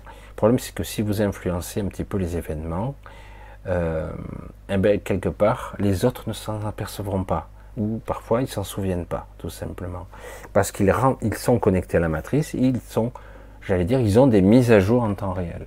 En gros, c'est étonnant quand même. Hein. C'est ce qui se passe avec le flux, avec le flux euh, qui est beaucoup plus complexe, beaucoup plus vaste. Hein. Mais comme vous êtes connecté à la matrice, voilà, donc vous avez déjà des informations hein, sur de multiples niveaux. C'est très difficile de vivre ici pour ça. C'est un, c'est une épreuve difficile ici, très très difficile, quel que soit l'être que vous êtes, quels que soient les sens, les sens divines, lumineuses que vous êtes. C'est une expérience qui est puissante, intéressante certes, mais qui est tordue quand même, parce qu'elle a été améliorée, affinée, peaufinée, et que l'objectif est que vous sortiez jamais. Donc c'est à vous, à un moment donné, de faire ce qui n'est pas prévu de faire. De faire ce que votre ego, votre croyance de tout, qu'est-ce que je suis censé faire là? Théoriquement, je suis censé faire ça, ça, ça, ça et ça, parce que c'est rationnel pour moi. C'est, ça me rend, ça me sécurise. Ça, c'est comme ça que je le sens. Mais dans certains cas, si vous voulez aller au-delà de la programmation, la dépasser, voire même que la matrice vous écoute, il va falloir aller là où vous n'avez pas envie d'aller. C'est-à-dire aller dans les sentiers, les endroits où, qui n'y sont pas prévus pour vous, où vous ne vous sentez pas à l'aise. Et c'est pas évident, hein, parce qu'il y a des fois où vous n'avez pas envie. Hein. Et c'est très fort, quoi. Et, euh, et donc c'est de ça qu'il s'agit. Et dans, dans les processus de corps, lorsque vous arrivez à apprendre à défier vos propres, vos propres pulsions, euh, j'avais un ami un jour, c'est juste l'aparté, c'est assez intéressant, me disait c'est génial, euh, je vais dans l'astral, c'est génial, et on le disait entre, je ne vous dirai pas qui c'est, mais je disais ouais, assez fréquemment, j'avoue j'ai des expériences sexuelles qui sont fabuleuses, euh, par rapport à ici c'est génial, etc. Et euh, c'est le top, quoi, le fantasme pur, quoi. J'ai dit, c'est ton leurre à toi? On dit comment ça? C'est pas une illusion. Moi, j'ai vraiment la sensation de vivre. Ouais, je sais. Nous avons tous des expériences de ce type, plus ou moins. Mais en réalité, ça a des fins de détourner l'ego, de flatter le désir, la frustration qu'on peut avoir en tant qu'humain, de ne pas accomplir tout ce que. Parce qu'on aimerait euh, peut-être des choses, mais c'est insatiable. Quand c'est insatiable, c'est qu'il y a un problème. Quand c'est un trou sans fond, c'est que c'est de l'ego. Hein. C'est-à-dire qu'on a toujours besoin de plus, toujours de plus, toujours de plus. C'est que c'est de l'ego. C'est que ça ne nourrit pas réellement. Ça, ça crée quelque chose qui crée une dépendance, en fait, plus qu'autre chose. Et donc, je disais, c'est bien, tu as accédé à un certain niveau. Premier stade, premier chakra, on revient aussi à un questionnaire que j'ai vu euh, plus haut, à la Kundalini. Est-ce important? Est-ce le fruit d'un processus, entre guillemets, de la matrice? Oui, non, peut-être. Les deux, les trois, qu'importe. Oui, ça peut être utilisé. La Kundalini n'est pas euh, l'évolution ultime. Certains vont parvenir à la maîtriser, à la dompter, cette énergie qui vous rentre. Parce qu'en réalité, c'est une énergie qui passe à travers vous, qui passe déjà par votre chakra racine. C'est quoi le chakra racine? C'est le premier, premier moteur le premier vortex énergétique, le vortex, la première sexuelle, de l'énergie sexuelle. Parce que c'est de ça qu'il s'agit. Une énergie très puissante qui, qui, est là pour la création, la procréation, et pour euh, la continuité de ce qu'on peut appeler ici la vie, etc. Donc c'est quand même quelque chose de puissant quand même, et d'indispensable. Sans ce moteur essentiel, il n'y a plus de vie ici. Est-ce que c'est important? Maintenant, je commence à relativiser ici, mais bon, qu'importe. Euh, ça, peut être, ça peut avoir son importance dans certains cas de figure. Donc, j'avais tendance à lui dire, si tu parvenais une fois, pour essayer, à refuser ta pulsion, il ne s'agit pas de la bloquer, mais c'est-à-dire, tu es avec une pulsion intérieure dans ton, dans ton fantasme astral, on va dire ça comme ça. Et euh, si tu arrivais à le contenir et l'accepter et aller au-delà, tu verrais le propulseur formidable que tu as. Une puissance énergétique qui te permettrait d'aller beaucoup plus haut dans l'astral. Et ça serait déjà intéressant de t'aventurer dans des moyens hauts ou voire même du haut astral. Le très haut astral, c'est beaucoup plus compliqué. Et, euh, et, du coup, tu verrais, tu constaterais dans le ressenti, dans le, j'allais dire, euh, dans le côté nourrissant de la chose, que dans le haut astral, ça va bien au-delà du, plaisir charnel ou physique. C'est beaucoup, beaucoup plus puissant et beaucoup plus intéressant beaucoup plus riche, parce qu'on se connecte à une forme de, de, puissance auquel on devrait avoir accès en permanence. Mais elle est bridée quand même, hein, ça reste de l'astral. Mais il n'empêche, le haut astral peut ressembler à une forme de paradis, une certaine sérénité, etc. Comme je l'ai déjà dit, il y a des maîtres ascensionnés à ce niveau, plus haut encore, hein, mais ça reste dans l'astral. Hmm. C'est pour ça que c'est assez passionnant. Donc, parfois, moi je peux vous expliquer mon expérience, mais après il y aura la vôtre.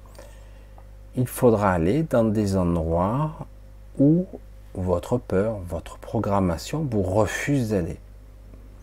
Non, c'est trop dur, euh, là ça a l'air bien. Ah ben là je connais l'amour inconditionnel, c'est ça le chemin. Je l'ai déjà vécu. J'ai déjà vécu des NDE. J'ai déjà vécu, c'est par là, c'est ça. Je le sais déjà, j'ai déjà vécu cette expérience de ressenti et de connexion avec euh, surtout d'amour inconditionnel, etc. Donc c'est ça. Alors qu'il y a d'autres options encore que vous pouvez expérimenter. Et euh, pour ça que c'est un petit peu dommage parfois. Certains vivent l'espace-temps, le décalage, les vues passées, les vies futures. moi, c'est déprimant pour moi. Oui, mais c'est important pour ton évolution. Non, non, moi, je ne suis pas programmé pour ça. Et du coup, euh, ça ne fonctionne pas pour moi. C'est pour ça que je le disais souvent. En ce qui me concerne, c'est pour ça que je ne suis pas euh, pratiquement à chaque fois, je ne passe pas par l'entre-deux-vie. Souvent, alors si je devais décéder prématurément, je suis réincarné d'office. Et euh, on fait tout pour que je sois accablé. C'est pour ça que j'ai des souvenirs en ma naissance, un peu plus tard, euh, très perturbants. Très perturbants de, dissonance cognitive, de voix que j'entends, je m'entends crier et parler, alors que c'est pas moi, si c'est moi, mais c'est mon corps, de quoi venir fou, quoi. Et c'est pour ça que j'ai vécu des expériences un petit peu étranges euh, très longtemps, euh, parce que quelque part, je suis pas passé par l'entre-deux-vie, je suis suis pas passé par une forme de purgatoire. Le purgatoire, c'est pas seulement, c'est pas forcément quelque chose d'obscur et mauvais. C'est quelque chose, c'est on purge la mémoire euh, qui est imprégnée d'émotionnel. Euh, je veux dire, c'est ça le plus difficile. C'est qu'à chaque fois qu'on se souvient, il y a des ancrages mémoriels qui s'y rattachent. Ah, oh, là, c'était un souvenir douloureux. Ah, ben ça, c'était un bon souvenir. Ah, c'est ça. Il y a toujours le, la, la mémoire qui s'y rattache, la mémoire et l'émotionnel. Alors, comment arriver à avoir un émotionnel plus au niveau informationnel plutôt que d'être accablé par l'émotion? Accablé et pris euh, où on est, on suffoque sous parce qu'on a le souvenir qui est terrible d'un décès, de souffrance. Et, c'est ça qui est compliqué. Et c'est d'ailleurs la première chose lorsque vous êtes euh, pris, entre guillemets, dans le tunnel et qu'on vous... Oh, c'est l'amour inconditionnel. Premier stade, on vous, euh, vous allez déverser, entre guillemets, déverser vos, votre mémoire, votre souvenir, tout ce que vous êtes.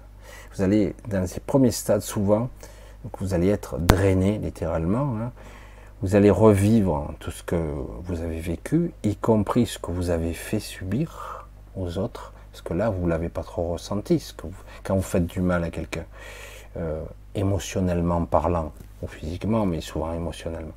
Mais là, vous allez le ressentir aussi, voyez Et après, vous allez même vous souvenir de toutes vos vies précédentes. Donc, c'est un petit peu particulier. Et donc, il y a pas un jugement extérieur, mais un auto-jugement qui se fait. C'est vous-même qui vous jugez, pas à l'extérieur. ils n'ont même pas besoin de, le faire. C'est vous qui vous jugez. C'est ça qui est terrible. Pour ça, j'ai dit, tout ce système, il est foireux, quoi. Complètement foireux. Euh, mais le système de, purger, c'est aussi, je suis coupable. Je ne suis pas légitime. Donc, je dois expier. Je dois euh, euh, expier et me purifier pour ça qu'il est important d'apprendre de son vivant, qu'importe la méthode. certains ont des méthodes un petit peu bizarres, mais bon. Euh, d'arriver à se lâcher la grappe le plus possible de son vivant, pour pas arriver de l'autre côté complètement pollué, et, y compris les culpabilités, tout ce qui peut y, y avoir. Parce qu'ici, vous n'êtes pas vraiment coupable de quoi que ce soit. C'est terrible de le dire comme ça. Parce que si on vous a programmé à ci ou à ça, euh, dire certains, quand je vois, c'est vrai que dans les religions, se dire vous êtes coupable en pensée, par action et par omission. De toute façon, euh, si on part de ce principe-là, tout le monde est coupable, tout le monde, sans exception. Donc, bon, il y a des certains niveaux, donc c'est pour ça qu'il y a, dans certaines religions, comme les confessions, pour essayer d'alléger. Mais dans le processus, vous pouvez, vous, arriver à comprendre qu'en fait, vous, vous êtes. Euh, vous, subissez des mémoires, vous subissez des émotions, vous subissez quelque chose qui vous accable, euh, parce qu'en fait, vous n'avez pas compris ce que vous êtes réellement. Vous ne savez pas. C'est ce que j'essaie de faire, de vous faire comprendre que vous n'êtes pas ça. Et, quand, et donc, vous n'êtes pas coupable. C'est terrifiant. Hein. et d'ailleurs, certains le disent très bien. Hein. même dans le New Age, ils disent vous jouez un personnage. Mais c'est vrai. Mais le problème, c'est que ce personnage, parfois, il est, difficile. Il a des programmations dures d'autoflagellation, d'autodénigrement et euh, d'automutilation, etc. C'est du costaud. Hein Alors du coup, vous avez des gens, ils se torturent jusqu'à la fin. Hein et c'est difficile des fois de dire, mais lâche-toi la grappe. Non, non, mais je suis ci, je fais ça, je suis pas bien. Et j'aimerais être comme ci, j'aimerais être comme ça. Voilà, et c'est une lutte perpétuelle. Et, et c'est pas de l'évolution, ça. C'est de la torture. Moi, j'appelle ça de la torture. Ah oui, mais euh, son but était de, s'accepter tel qu'il était. Euh, ouais, c'est gentil, mais bon, à force d'avoir expérimenté un millier de vies, euh, c'est bon. Il a déjà expérimenté, ou elle a déjà expérimenté tout ce qu'il avait expérimenté, c'est bon. Il n'y a pas besoin de torturer encore. Parce qu'après, ça crée des, des mémoires comme des cicatrices. Hein. Et euh, alors qu'en réalité, vous n'êtes pas ça. À d'autres niveaux, vous vous apercevez, lorsque vous connectez à votre soi supérieur, votre, votre esprit, votre intelligence, votre omniscience, votre présence absolue, je ne sais pas comment on pourrait la nommer, qu'importe les mots qui sont galvaudés aujourd'hui, tous ces mots, quand vous arrivez à fusionner avec et être beaucoup plus réunifié et intègre, je veux dire complet, vous vous apercevez qu'en fait tout ça n'a pas d'utilité du tout. En fait, c'est fini, ça n'a plus aucune utilité aujourd'hui. Ça a peut-être eu un sens à une certaine époque, mais ça n'a plus d'utilité. Pourtant, c'est toujours entretenu, toujours maintenu. Voilà, ce sont des sujets très très complexes.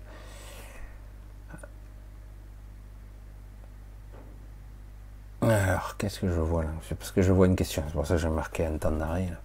C'est Louise qui dit As-tu entendu parler d'une régence planétaire? Bernard de Montréal en parlait Bah oui, un gouvernement invisible, lieu par des êtres fusionnés. Peux-tu approfondir le sujet? Euh, J'ai déjà dit que, déjà, vous avez euh, la plupart de certaines élites, prétendues telles, qui sont pour moi des, sous-êtres. Désolé. Eux se prétendent supérieurs, moi je prétends qu'ils sont inférieurs. Ils peuvent avoir euh, ce qu'on pourrait appeler un bon cuit mais ce sont des êtres inférieurs, des sous-êtres, parce qu'ils ont été créés pour des hybrides, donc pour euh, faire ci, des exécutants. Ils se sentent supérieurs à nous, ils sont méprisants vis-à-vis de nous, mais ils sont inférieurs, dans tous les domaines. Alors après, il existe des entités, des êtres, et tout comme il faut, c'est très complexe, ce qu'on peut appeler l'effet miroir, l'équilibre ou le déséquilibre, c'est toujours comme ça. S'il y a six individus que je vous ai parlé qui ont essayé de. qui forment et qui remettent l'équilibre, un petit peu des forces ici, c'est pas pour rien qu'il y en a six et qu'en réalité, ils sont sept. En fait, c'est pas sept, c'est la fusion des six qui crée un septième, une sorte d'entité globale. Disons qu'ils peuvent agir sur de multiples niveaux au niveau de la conscience. C'est difficile à expliquer, mais on peut créer par, euh, j'allais dire, fusion avec d'autres esprits, un esprit différent à un autre niveau. C'est comme si vous deveniez quelque chose d'autre en fusionnant avec quelqu'un d'autre. Euh, ça, se pratique avec les, les, êtres qui ont des capacités mentales très évoluées. Ils peuvent faire ce qu'on appelle des cortex, des cortex externes, où ils fusionnent temporairement avec d'autres. Et du coup, il y a un cerveau directeur qui utilise les ressources des autres pour euh, devenir, euh, par exemple, les EC7 utilisent six autres personnes, télépathes comme eux, ou euh, pas forcément au même niveau, il les, contrôle plus ou moins, et il utilise les ressources mentales des autres pour devenir un être beaucoup plus puissant, très dangereux d'ailleurs, très dangereux. Rappelle un cortex à 7, et euh, c'est ce qu'ils ont essayé de faire les épicéens, mais ils le font d'une autre façon, ils se disent EC10, ce qui est faux, archi faux, puisqu'ils ils n'ont pas une conscience connectée, donc ils ne peuvent pas. Euh, c'est impossible. Mais par contre, ils sont la, la fusion mentale et la force mentale de 33 000 individus. C'est beaucoup quand même. Hein. et c'est pour ça qu'ils ont une puissance mentale considérable. Mais ils sont inférieurs en puissance, réellement, même si certains prétendent le contraire, à un EC7. Parce qu'un EC7 est connecté et du coup, il a une puissance d'inspiration et de connexion à lui-même, à son soi, à son esprit, qui, qui multiplie à l'infini pratiquement. Euh, c'est comme si, euh, ce que certains m'expliquaient comme ça, c'était assez amusant. Si vous êtes à un niveau euh, télépathe, parce que beaucoup de télépathes que vous voyez sur Internet ne dépassent pas le niveau 1 ou le niveau 2. je suis télépathe. J'ai côtoyé des télépathes, c'est notre paire de manches, hein. il vous fait voir ce que vous voulez. Hein. Bref. Et, et, quand vous passez du 1 au 2, il dit c'est pratiquement le 2, le carré du 1. Mais c'est pas 1, hein, c'est un indice, ça se mesure même, ils arrivent à le mesurer. Et donc, si vous passez à 3, c'est le carré du 2, au niveau euh, magnitude mentale, on va le dire ça comme ça. Donc, au fur et à mesure, euh, ça atteint des proportions énormes quand même. Hein. Euh, chaque fois, si ça, si on le carré au fur et à mesure, à la fin, ça fait beaucoup. D'autant que le niveau 7, il y a un niveau encore légèrement intermédiaire avant le finish, le 7 ⁇ qui est en fait le niveau ultime avant le décrochage de cette matrice, parce que le 7 ⁇ les gens qui sont en 7 ⁇ ne peuvent plus rester ici, ils n'y arrivent plus. Ils sont, n'arrivent plus à se maintenir, leur énergie, leur esprit, ils ne peuvent pas, ils, ils ascensionnent, entre guillemets, ils changent de phase. Alors, euh, on pourrait fusionner avec notre esprit. Moi, j'ai des gens qui m'ont dit ici, même en commentaire, qu'ils avaient déjà fusionné avec la source. Donc, euh, waouh, putain. Je dis, c'est bizarre, parce que je fais déjà partie de la source. Mais bon. Et euh, je dis, mais tu as fusionné avec ton esprit ou avec la source? Je ne comprends pas. Et, la façon dont certains l'expriment, on voit bien que c'est. ils ont vécu quelque chose, évidemment, mais qui n'a rien à voir avec une fusion avec la source ou fusion avec leur esprit. Certains ont commencé le processus, mais euh, le processus prend un peu plus de temps de, de se remplir de soi. Parce qu'autrement, on a tendance à se remplir de n'importe quoi. Absolument. Eh oui, c'est très compliqué. Donc, il existe des entités, depuis toujours, qui influence et qui manipule le monde, les histoires. Et donc, s'il y a six individus qui sont dans le réseau de conscience, que j'appelle les six, qui n'ont pas de nom, il existe six individus physiques qui sont des projections, des avatars du démiurge. Démiurge étant une sorte de, de titre, on va dire ça comme ça, d'une entité qui gouverne plus ou moins et qui régente euh, l'humanité et qui a des projections et qui dirige les six pans, on va dire, de cette civilisation. Ça va du civilisationnel à l'économie, euh, au système de guerre agressif, énergétique, etc. Il y a les six pans qui sont maîtrisés par eux-mêmes. Ils ont même euh, parfois des réunions où ils se réunissent tous les six où ils se réunissent à un endroit spécifique pour, euh, pour corriger. Ça, n'arrête pas. Et donc les six qui sont dans le réseau de conscience, souvent les neutralisent, ou ils les ralentissent. Parce que ils ont beau être très puissants dans la, matrice, ils sont dans la matrice et dans euh, la, la, densité. Donc ils sont limités quand même. Mais il reste des gens, des êtres très puissants. C'est pour ça que j'en avais pas trop parlé, mais il y a une sorte de, il y a toujours un effet miroir déformant, toujours. c'est assez déconcertant des fois, comme c'est similaire et opposé à la fois. Euh, ici. Et c'est pour ça que si on a le bon regard, on peut de temps à autre s'en extirper. C'est pour ça que certains parlent d'évolution, d'ascension, qu'importe le terme, et on peut s'en extirper. Mais le problème, c'est que vous retombez dans la matière tôt ou tard, tant que vous êtes vivant incarné, quel que soit votre niveau de spiritualité, etc. Vous revenez dans la matière. Après, vous pouvez arriver à être conscient ou présent le plus possible dans la matière, mais néanmoins, vous n'êtes pas au niveau, euh, vous ne pouvez pas transcender le, tant que vous êtes incarné, totalement. Mais vous pouvez vous préparer pour après. Vous pouvez déjà vous préparer pour après et petit à petit apprendre à vous lâcher, à vous à laisser filer, comme je dis souvent. Laisse filer, laisse filer. Oui, mais non, mais non, laisse, laisse filer. C'est pas important là. Ouais, mais ça a l'air. Non, non. Et c'est terrible. Hein c'est terrible parce que des fois, on ne veut pas lâcher. On s'entête. Hein Même dans nos propres souffrances, on s'entête. On s'entête, on s'entête. On dirait que c'est très important de souffrir. Hein. C'est très important. C'est très complexe la, la, pensée, euh, la pensée polarisée. C'est très, c'est très tordu. C'est très très tordu. C'est pour ça que dire aux gens, ça serait bien que vous ne pensiez pas, ça serait super. Mais c'est impossible de ne pas penser. Bien sûr que si.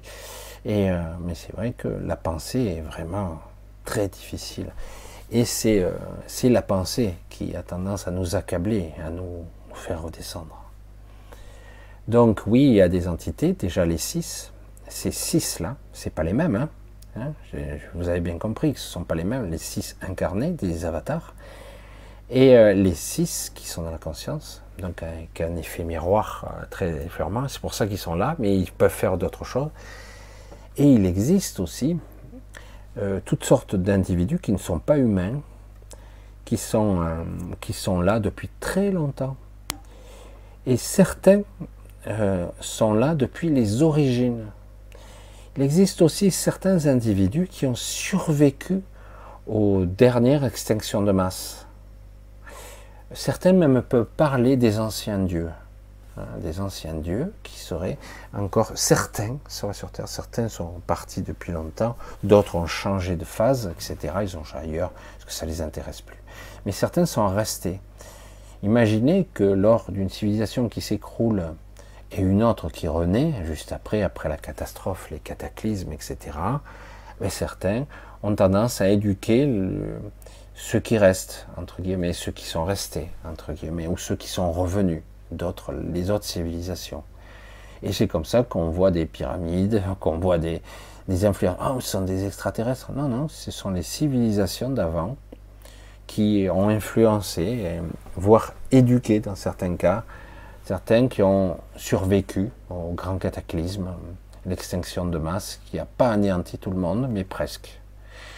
Et donc certains sont restés. Et du coup, ils ont la connaissance de civilisation, parce que je vous le dis, ici, sur cette zone Terre, il y a eu des civilisations avant les Atlantes, bien plus avancées que tout ce que vous pouvez imaginer. Et c'était amusant parce qu'ils allaient dans les étoiles. Ils croyaient y aller. Ils croyaient y aller. C'est ça qui est fort quand même. Et depuis, ils ont optimisé légèrement la, la matrice pour ne plus y aller. On ne peut plus aller, même dans l'astral, se déphaser pour aller dans un astral multidimensionnel planétaire, comme certains qui vous le racontent très très bien. Il y a beaucoup de gens qui ont fait euh, des bouquins, qui ont fait toute, j'allais dire, leur, leur vie, leur carrière là-dessus. Ils voyagent dans l'astral et ils ont voyagé dans beaucoup de planètes. Mais c'est de l'astral. Ça reste de l'astral ce n'est pas réellement le voyage sur d'autres planètes en projection de conscience. C'est pas ce qu'ils ont vécu. Ils ont vécu de l'astral qui est très très puissant, hein. mais euh, c'est pas ça. Parce que ici, personne ne sort. Depuis, parce que la matrice a été améliorée à chaque fois, à chaque millénaire, à chaque changement de cycle. Et dans les grands cycles, alors carrément, plus radicalement les prochains cycles, je vous garantis que les matrices, vous aurez du mal à en sortir. Hein. Ça va être dur. Mais je pense qu'on pourra toujours. Mais c'est plus dur, c'est plus difficile. Ils améliorent à chaque fois leur système. À chaque fois. Donc oui, il existe, c'est pas un gouvernement secret, c'est que certains n'ont même pas apparence humaine, purement et simplement. Certains sont très différents. Certains, euh, ils, prennent leur instruction d'un autre espace-temps, carrément. Euh, c'est pour ça que c'est très compliqué. Euh, voilà, donc il existe. Et après, vous avez, on va dire, les familles élues, des familles, je crois qu'il y en a 12 ou 13, et, et qui en fait sont là pour, pour planifier le plan. il n'y a pas une forme prédéfinie sur le plan. Mais la résultante doit être selon certains critères prédéfinis qu'ils ont déterminés pour eux, qu'importe, et de temps à autre on arrive à, la récolte. Et on y est là, hein.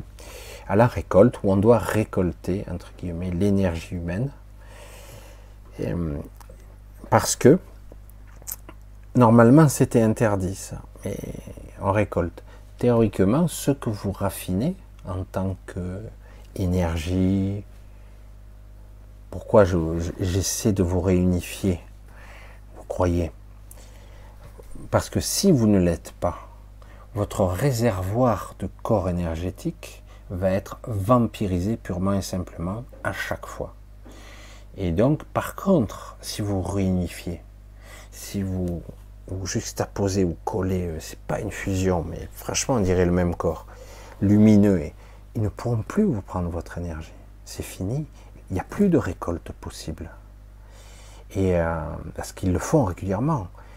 Je vous, ai, je vous ai fait des vidéos où dire oh, il y a eu une vidéo où je montrais Montréal et quand j'ai vu la photo, je dis oh c'est spectaculaire euh, de voir la vampirisation de ce vortex où les gens qui devaient vivre à ce moment-là cette expérience-là devaient être lessivés, épuisés. Euh, et, du coup, ils se rechargent, mais pendant ce temps-là, la récolte est bonne. Hein. Euh, et, d'ailleurs, il y a des morts aussi dans ces périodes-là.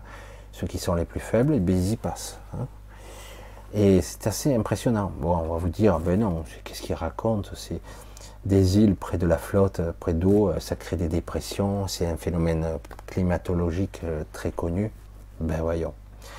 Mais c'est flagrant, ça se ressent en plus, c'est tellement évident. Euh, et, souvent, je vois les îles, c'est spectaculaire. Hein. tout ce qui est très près des eaux, c'est comme par hasard très. Il y a des perturbations qui sont colossales. Je va dire, oui, c'est près de l'océan, etc. Oui, c'est vrai que les cyclones, etc., arrivent de l'océan, ils arrivent sur les terres, ils font des dégâts. Mais une île, c'est très particulier. Il se crée une dépression et une susurration, c'est impressionnant. Et donc c'est de la récolte, purement et simplement. Et j'avais fait d'ailleurs cette vidéo il y a quelques temps, je dis waouh, il se prépare beaucoup d'événements parce qu'on prend vraiment beaucoup d'énergie en ce moment. Et euh, c'était bien avant Gilets jaunes, Covid et compagnie, comme par hasard. Je ne me suis pas trompé.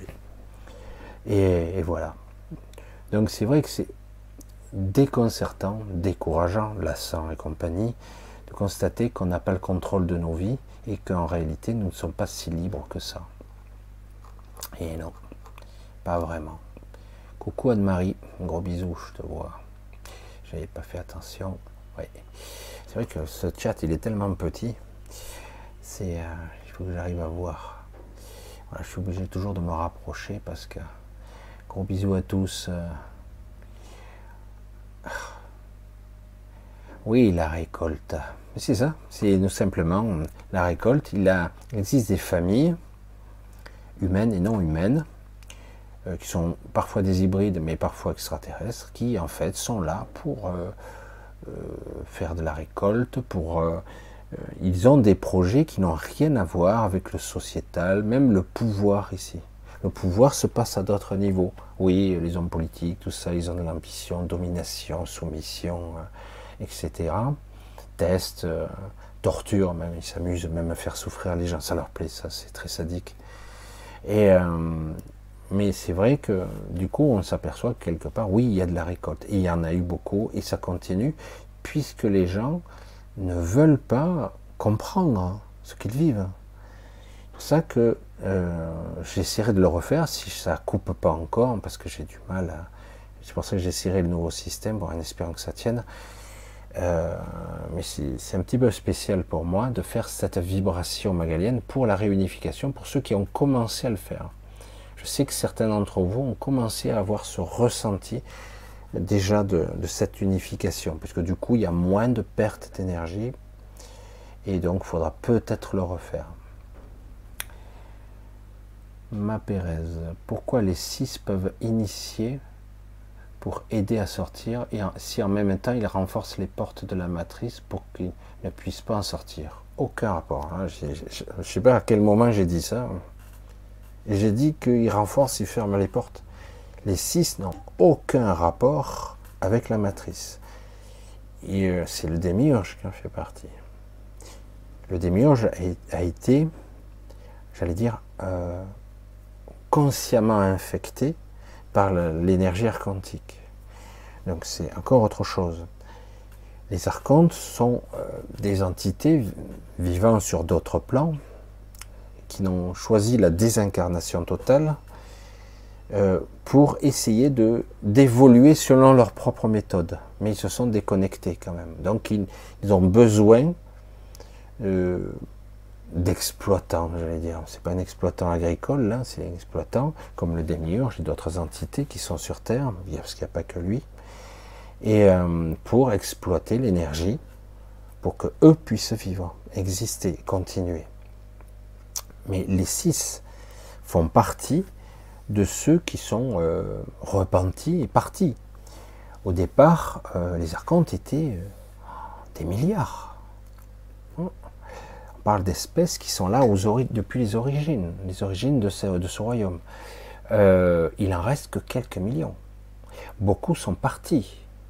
Beaucoup ont même évolué. Et certains évoluent même parmi nous. Est-ce qu'ils sont négatifs? Non. Les archontes sont-ils négatifs Non plus. C'est pas qu'ils sont négatifs. Ils, euh, projettent leurs propres intentions. Si euh, j'allais dire, vous êtes envahi de moustiques quelque part, euh, vous allez utiliser le chip sheet ou les trucs pour tuer. Est-ce que vous allez avoir des remords? Hein? Non, aucun. Si vous êtes envahi de fourmis, euh, vous allez, c'est pareil. Il y, a, la même considération, vous voyez. Donc quelque part, c'est négatif pour nous, c'est de la souffrance pour nous, c'est de l'emprisonnement. Mais paradoxalement, pour eux, c'est de l'exploitation. Ils exploitent, nous sommes leur troupeau. Point barre. Lorsque vous êtes berger, que vous, vous allez mener à l'abattoir votre bœuf, vos agneaux et compagnie, est-ce que vous allez être incriminé? Pas du tout. Vous voyez un petit peu l'analogie. Hein c'est pour ça que si on se place de leur point de vue, il ne faut rien de mal. Hein Même si c'est de la torture. D'autant que les entités qui vivent là, on les a trompées. Hmm. C'est pour ça qu'il y a eu beaucoup de tricheries et de mensonges euh, aussi. Hein. Donc, hmm, les six sont des repentis, même si certains ne me croient pas. Maintenant, je le sais, parce qu'avec le recul, ça fait quelques années maintenant. Et, donc, euh, ils sont euh, je vais dire, dans le réseau de conscience et ils entraînent, ils aident les gens. Ils ne les empêchent pas de sortir. Au contraire, si. Je vais essayer de corriger un truc parce que visiblement la vision n'y est pas, vu dans la question. Si vous êtes programmé à aller dans l'astral, dans vos rêves, dans l'hypnagogie, dans le flux, dans le flux de conscience, dans le flux de l'inconscient, dans ce bordel qui est le, les, les illusions chimériques de notre projection inconsciente, dans les rêves tordus qu'on peut avoir, euh, on est prisonnier là, on ne sort pas, on est prisonnier de notre propre mental. Après, au-delà de tout ça, on peut aller dans ce qu'on peut appeler le rêve collectif. Puis au-delà, l'astral, l'astral large, puis l'astral supérieur, et qu'importe. Et euh, certains prétendent qu'ils peuvent aller dans l'astral directement. Mais souvent, ça, s'appelle beaucoup plus de la projection de conscience qui a été vécue dans certaines conditions, par méditation notamment. C'est beaucoup plus compliqué. C'est une forme d'astral. D'ailleurs, certains nient l'astral parce qu'ils ne le vivent pas de cette façon-là. Parce qu'ils ont vécu un état de conscience décentré. Souvent en ce qu'on appelle reliant le canal pranique. C'est-à-dire, c'est l'intrication de conscience. Hein. Il remonte, il se retrouve dans un lieu où euh, euh, la manifestation n'existe pas encore, où ils sont entre deux, hors du temps et hors de l'espace qu'elle porte. Après, euh, on peut rentrer dans beaucoup de détails, mais, là, les six sont pas là. Quelque part, si ils initient des gens comme moi, dire tu as oublié, je vais t'entraîner, mais en gros c'est ça. Mais à quoi À sortir de la, de la matrice. Qu'est-ce que je fais quand je voyage en éther? Qu'est-ce que je fais si je vais au-delà des plans, des dimensions? Il y en a. Ben, je sors de la matrice. Et pourquoi il m'apprendrait à sortir de la matrice si pour m'y emprisonner? Vous voyez le paradoxe? L'astral est un piège mental dans lequel je, ne vois pas plus que le bout de mon nez. C'est comme un univers intérieur que je vois et je, ne vois pas qu'il y a des sorties. Je les vois pas. C'est un petit peu comme euh, ici, il, existe des, architectures, des, choses où beaucoup sont partis d'ailleurs, et que vous ne voyez pas, parce que votre champ de perception ne vous le permet pas. Voyez? Et euh, si vous êtes que dans l'astral, vous, vous tournez en boucle, vous avez l'impression d'un univers infini, mais en réalité, vous n'êtes que dans l'astral de ce monde et de votre propre projection mentale parce que vous êtes programmé à projeter vos propres émotions en effet miroir, vos propres peurs. Vous voyez, c'est votre propre prison mentale qui se projette. C'est votre propre manifestation euh, sans maîtrise, sans contrôle.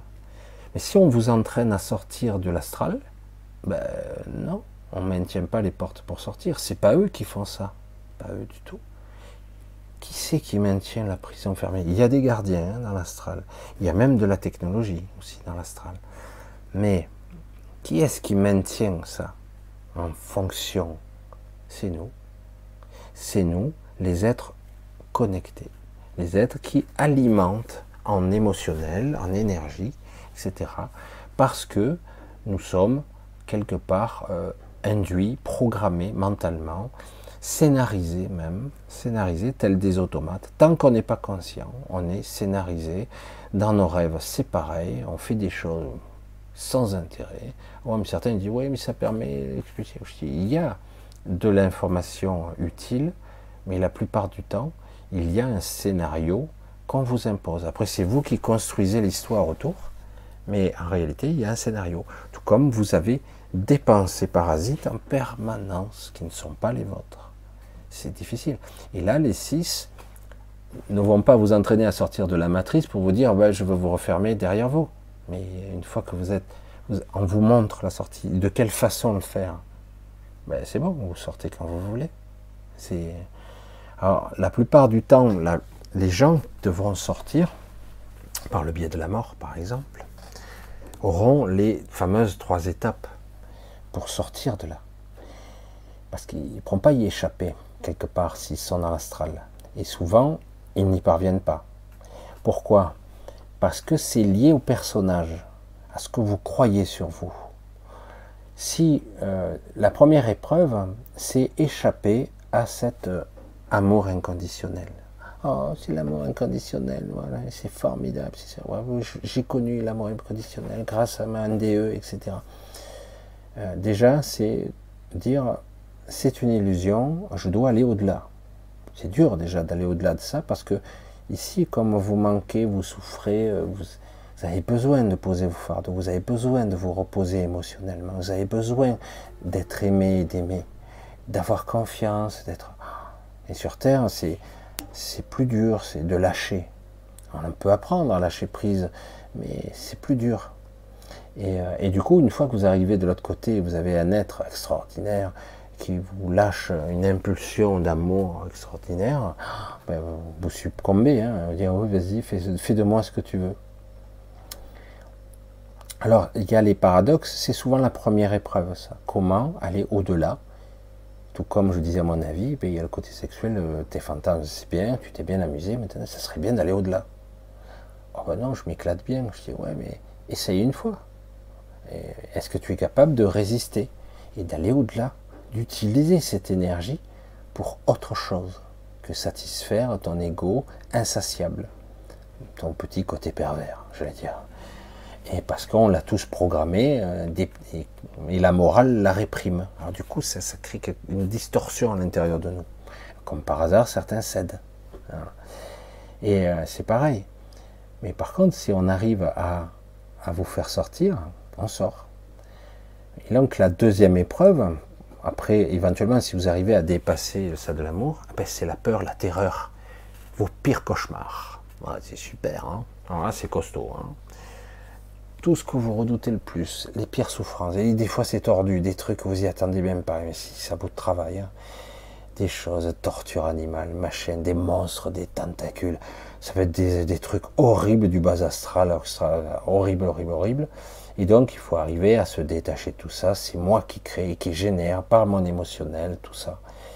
On vous provoque le scénario, à vous de le désactiver. Il faut être, avoir des pensées neutres, ne plus alimenter. Et très vite, ça s'arrête. Et la troisième étape, souvent, tout simplement, si on passe par ce biais de l'astral, souvent c'est comment être capable de mourir une deuxième fois alors que vous êtes mort une première. C'est complètement stupide comme raisonnement, mais c'est comme ça que c'est vécu. Mourir une, une deuxième fois. Pourtant, c'est ce qui se passera quand même. Hein. Mais et du coup, il lâche pas les gens. Je m'explique. Dans l'absolu, il faut lâcher le personnage. Il faut lâcher celui que je crois être. Qui suis-je, Michel Ribes? Le personnage qui est comme ci, comme ça, qui croit ça sur lui, etc. Je dois le lâcher. Ça ne veut pas dire que je ne suis plus moi. Ça veut dire que je ne suis plus ce personnage-là. Et je deviens celui que j'ai toujours été. Mais ça a l'air tout bête de déshabiller, d'enlever ce costume et de le laisser tomber comme un, un truc de plomb qui tombera comme un... Parce que ça nous alourdit. Mais eh c'est fini.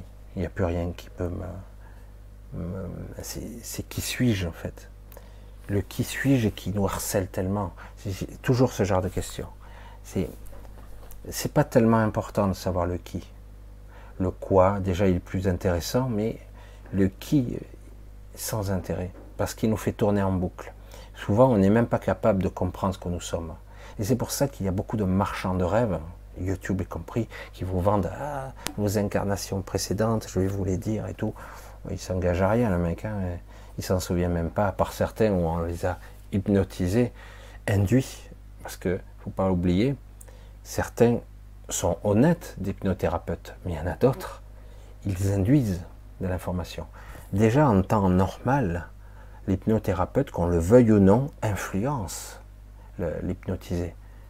Évidemment, il, ne peut pas ne pas colorer le souhait, le désir, la, la direction, la projection. Donc, il y a des bons qui arrivent un peu à se détacher, à s'extraire. Et il y en a d'autres qui, bon, euh, au contraire, vont même diriger, hein, influencer. Voilà, tu as vu, euh, as vu ça, ben oui, c'était ta vie antérieure, tu étais ci, tu étais au Moyen-Âge, puis tu as été à tel endroit. Voilà, ils en font leur, leur chou gras, etc. C'est dommage, parce que bon, c'est du business aussi, pourquoi pas, mais bon. Le problème, c'est que c'est pas important, c'est de l'ego, tout ça tous ces personnages ne seront jamais vous. Jamais. Mais il y a un dénominateur commun qui est cette racine, cette essence, qui est votre centre, qui est toujours le point commun. Toujours. C'est toujours vous. Mais bon, encore faut-il le découvrir, tout doucement. Pas à pas. Voilà, c'est pour ça que, là, quand je vois, euh, en même temps, il renforce les portes. Pas du tout. Il n'y a pas de porte si vous ouvrez votre conscience, vous pourrez partir sans problème. Il n'y a pas de porte, c'est que vous ne le voyez pas, c'est tout. Euh, j'ai eu des réflexions à un moment donné. Quand j'ai fait la vibration qui était très perturbée dans cette soirée de Magalienne en deux parties, donc j'ai fait deux vidéos puisque une partie plutôt question-réponse et la première question vibratoire est très très intense. Ça coupait sans arrêt, c'était infernal. Et j'ai dit, il va falloir euh, acclimater et adapter ça la prochaine fois. Je ne sais pas si c'est possible. Vous voyez, depuis, c'est à peu près stable. Bon, il peut y avoir une instabilité temporaire, mais. Et, euh, donc j'ai dit, c'est vrai que c'est intéressant, la vibration ultime, pour permettre de réunifier, pour que les gens ne se fassent plus vampiriser, et puis qu'ils soient capables de, peut-être à un moment donné, d'être beaucoup plus lucides le moment venu, parce qu'ils seront beaucoup plus réunifiés, parce que c'est de ça qu'il s'agit. Donc le but, c'est quand même de préserver votre énergie, de vous réunifier. Parce que c'est vraiment un des objectifs, c'est une des étapes. Et, euh, ne pas tomber dans, le, dans les travers. C'est ça que si vous commencez à être unifié, vous allez commencer à être lucide et, et voir, pardon, et voir, enfin, voir. ça a l'air bête, hein Et parce qu'autrement, euh, ben, vous n'aurez pas la perception de voir. Et j'ai des réactions en retour à suite à cette, à cette soirée que j'ai faite, qui était très perturbante, même difficile pour moi. Euh, j'ai eu des retours, les gens disent mais ça veut dire que tout est foutu sur terre, hein. donc ça veut dire que c'est très pessimiste tout ça. Mais alors t'as rien compris, t'as rien compris. C'est terrible ça il est toujours important, y compris incarné, d'être unifié. J'ai rencontré des êtres unifiés qui vivent sur Terre, des extraterrestres notamment. C'est une autre paire de manches. C'est autre chose. C'est très intéressant. Et pourtant, on a l'impression qu'ils sont pareils que vous et moi. Ils sont un petit peu télépathes, ils sont très intuitifs, mais parfois ils sont pas. C'est pas des dieux euh, qui marchent sur l'eau. Hein mais euh, ils sont unifiés. Et c'est intéressant parce que du coup, par interaction, lorsqu'on communique, le niveau de communication, ils sont comme une mesure. Ça n'a plus rien à voir. Quand on commence à, à s'y mettre à ce niveau, je dis mais c'est génial. Là, je me rends compte ici depuis quelque temps, c'est le bordel dans la communication. en plus, moi, je suis à l'étranger, mais même pour les Français avec qui je parle, c'est le bordel. C'est difficile on ne me comprend pas. Je dis, mais qu'est-ce qui se passe? Moi, je m'aligne sans arrêt, les autres, il y a une dichotomie, il y a une incompréhension. Je dis, mais qu'est-ce qui se passe quoi? On dirait que ça se clive, ça se sépare, on n'entend pas, on ne comprend pas les mots. Je dis, mais pourtant, c'est la même langue, des fois, tu ne comprends pas. Quoi. en ce moment, c'est très, très, c'est très marqué. C'est très, beaucoup plus que d'habitude. Je veux même si on parle le même langage, je dis, putain, c'est chaud quand même. Ça devient difficile à force, forcément quoi. Fait voilà, donc c'est pour ça que je voulais parler de ça, que quelque part, euh, qu'est-ce qui est négatif? Je veux dire, non, le but c'est quand même à un moment donné de faire un bilan. Je sais pas, t'as pas pris assez de coups, c'est bon, tu veux encore en prendre plein la gueule? Mais non, tu n'as pas compris, Michel, il va y avoir l'ascension, et ça va être un monde fabuleux, merveilleux pour des siècles et des siècles. Euh, c'est pas pour toi encore. C'est pas encore là. Tu vas t'en prendre plein la gueule comme tout le monde là. Hein? Parce qu'on nous vend ici des énergies. Oui, il y a, c'est en cours pour essayer, mais c'est surtout pour aider à la transition pour certains, ou pour l'évolution pour d'autres, et pour la prise de conscience pour encore une autre catégorie pour les renourrir, pour redonner un petit peu d'espoir, parce qu'il y en a certains qui sont désespérés en ce moment. là Mais euh, pour moi, la finalité, mais c'est pour moi, hein, la finalité, c'est de partir, quoi, et d'être dans le meilleur état d'esprit possible, le plus de lucidité possible, le plus de ressources possible pour partir, se libérer, s'émanciper et aller où on doit aller. Chacun, je ne sais pas où je vais, tu rentres chez toi, tu vas où tu es, devras aller, et peu à peu que tu te rapprocheras de ta source, la source de vie, on parle souvent. Quand tu te rapprocheras de ta source et que tu seras capable de fusionner de plus en plus et de plus abondamment avec ton esprit, tu comprendras d'où tu viens, quelles sont tes, tes, racines, quelle est ton essence, voilà. Euh, et c'est ça qui est intéressant. Il n'y a pas à l'ego, mais je veux quoi Explique-moi. On ne peut pas expliquer quelque chose que l'ego ne peut pas comprendre. Donc, donc c'est comme quand je dis, je veux rentrer chez moi, euh, mais je ne sais pas où c'est.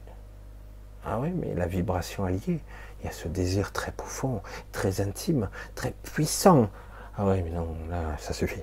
Je rentre chez moi. Je sais pas où c'est, mais la vibration, elle est là. Il n'y a pas besoin de, savoir. Hein. Il suffit juste de la vibrer. Ça suffit. Et, euh, et, donc, si en plus vous avez une unification même partielle, c'est toujours bon. Si vous avez une descente d'esprit même partielle, c'est encore mieux. Voilà, ici un peu de ci, un peu de ça, vous commencerez à vous avoir la puissance de l'esprit pour vous libérer. Mais évidemment, vous aurez l'ego qui posera des questions. Encore et encore.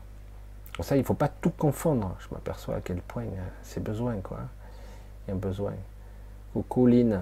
Voilà, coucou, j'ai pas dit bon, bonjour à tout le monde, bonsoir en détail. Un bisou à tous, où que vous soyez, hein, Québec, euh, Suisse, les amis suisses, euh, en Espagne, j'ai vu qu'il y avait quelques personnes en Italie, en France évidemment, tous les départements, et la Belgique, euh, coucou les Belges, et, aussi tous les pays d'Asie, hein, qui, est le Vietnam. Mais il y en a d'autres, je sais qu'il y en a d'autres au Vietnam, il me semble. Mais quels que soient les francophones, donc un coucou à vous tous. Voilà. Hop là, ça a sauté. Giovanni, qu'est-ce qu'il me demande Michel, en réalité, dans l'univers, il y a combien de dimensions? Ah, ah, C'est intéressant ça. Euh, à mon avis, euh, ce n'est pas quelque chose de prédéfini, contrairement, c'est pas quelque chose de structuré, mécanique. Hein euh, c'est pas aussi mécanique. Oh, les scientifiques, ils se battent en duel avec ça. Oh, il y aura au moins 10 dimensions. Ou d'autres, non. Mais non, au moins 12. 12 dimensions. Franchement, j'en sais rien. Parce que c'est beaucoup plus complexe qu'il n'y paraît. Il n'y a rien de préétabli. Il y a quelque chose qui, qui s'architecte. C'est imaginer un corps vivant, mais, euh, mais déjà, essayer d'expliquer ce qu'est la multidimension, c'est énorme. Parce qu'il y a la multidimension, il y a le champ de tous les possibles. Il y a le flux, il y a les flux activés et à l'extérieur le flux inactivé. Parce que tout ne l'est pas. Vous vous rendez compte les infinies possibilités C'est impressionnant. C'est pour ça que quand on parle de dimensions, on parle de quoi? Des dimensions physiques, le haut, le bas, la profondeur, le temps. Oups, dans le ah, c'est une dimension. On pourrait voyager dans le temps? Non. Je vous le dis, on ne voyage pas de cette façon-là dans le temps. C'est vrai qu'il y a des voyageurs temporels, mais sous certaines règles très particulières. Ils sont reliés à un point prédéfini. C'est intéressant parce que j'ai, euh, en ce moment, vous avez vu, c'est pas terrible, hein, c'est pas très bien. Ils ont ressorti la série euh, euh, Code Quantum en version plus récente. Sam Beckett qui s'est perdu à travers le temps. Mais en fait, il s'est pas perdu, mais c'est encore une autre chose. Celui qui a bien compris le dernier épisode, il s'est pas perdu. Il a fait un choix. C'est très différent. C'est très différent. Et maintenant, il dit qu'il s'est perdu, mais il modifiait toujours en temps réel l'espace-temps, on va dire ça. Donc, par contre, là, vous voyez, ils ont essayé d'expliquer l'intrication de conscience et l'intrication quantique.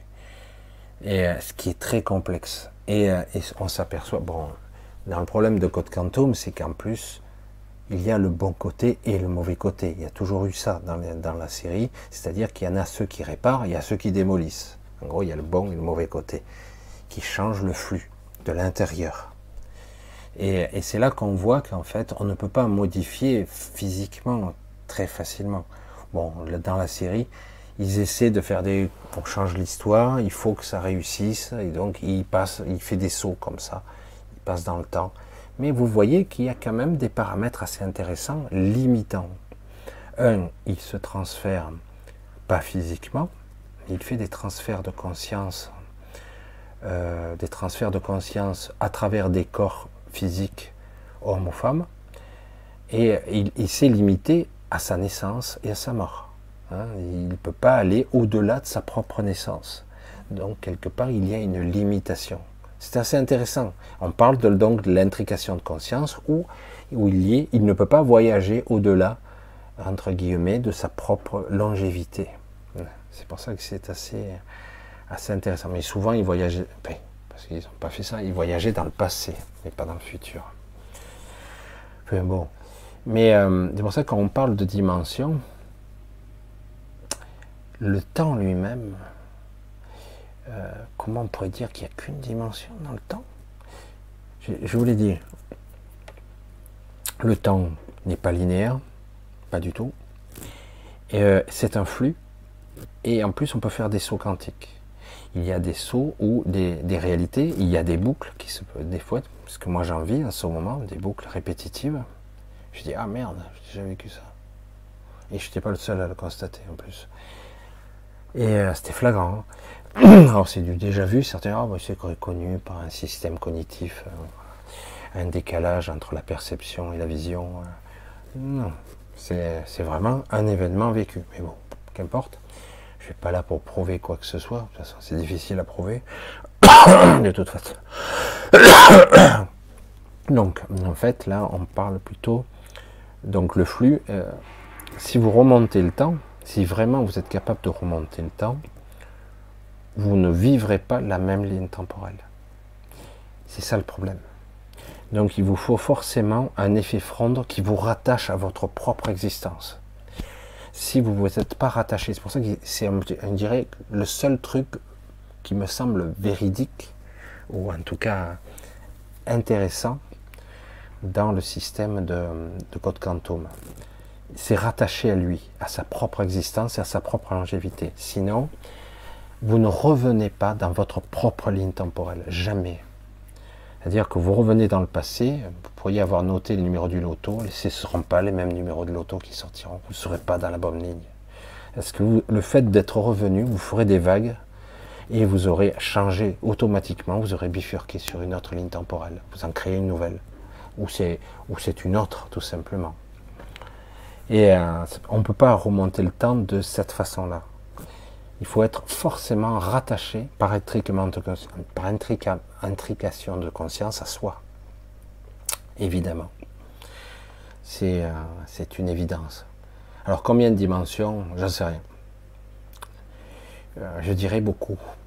Beaucoup plus que 10 ou 12. Alors voilà. Qu'est-ce que je vois même en réalité? Ah oui, déjà vu. on continue. Combien pour rêver du futur. Comment pouvons-nous rêver du futur? Alors paradoxalement, tu le fais toutes les nuits. Le grand réveil, Liluta. Euh, toutes les nuits, tu fais des correctifs, souvent. Tu fais des projections d'un futur proche, pas d'un futur lointain. Ce sont des, des événements à venir. Parfois, ce sont des probabilités ou des fortes probabilités. Mais le problème, c'est que tu n'en es pas consciente ça se fait. Ce sont des projections euh, d'un futur proche, parce que quelque part, euh, dans notre supraconscience, nous sommes déjà conscients de, notre futur, déjà réalisé, déjà existant, déjà manifesté. Ça ne veut pas dire pour autant qu'il ne va pas peut-être disparaître. Ça, c'est une autre paire de marches. on continue, je vais essayer de répondre un peu à des questions pendant que le temps qui reste encore un peu. Euh, j'ai fait, tiens, c'est encore un grand réveil Liloute, j'ai fait plusieurs rêves prémonitoires. Les grosses catastrophes ne me concernent aucunement. J'étais l'observatrice. J'avais euh, la compréhension de tout, aucune émotion. Oui, euh, il existe, j'en ai déjà parlé, j'ai cru à un moment donné que j'en faisais partie, ce qu'on appelle des observateurs. Ils sont dans la matrice sans y être complètement. Ils vivent des vies simulées, mais ils sont des observateurs.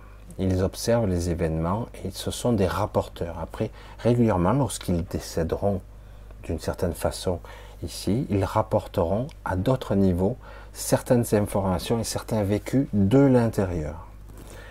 Parce que la matrice est très particulière. Il y a beaucoup de, galactiques, par exemple, ils ne veulent pas s'aventurer ou de se déphaser dans cette dimension, c'est très particulier la densité, où ils ne peuvent pas, certains dans certains cas.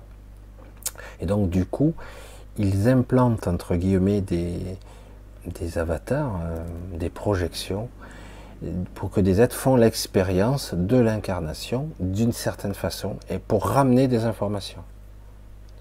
Il y a un gros décalage temporel là. Il y a un gros décalage. Voilà, donc il est possible que ça soit ton cas. Et, euh, et, du coup, tu es un peu plus consciente que les autres. Et euh, tu vis une sorte de double vie. Voilà. Ah, J'essaie de continuer de voir un petit peu.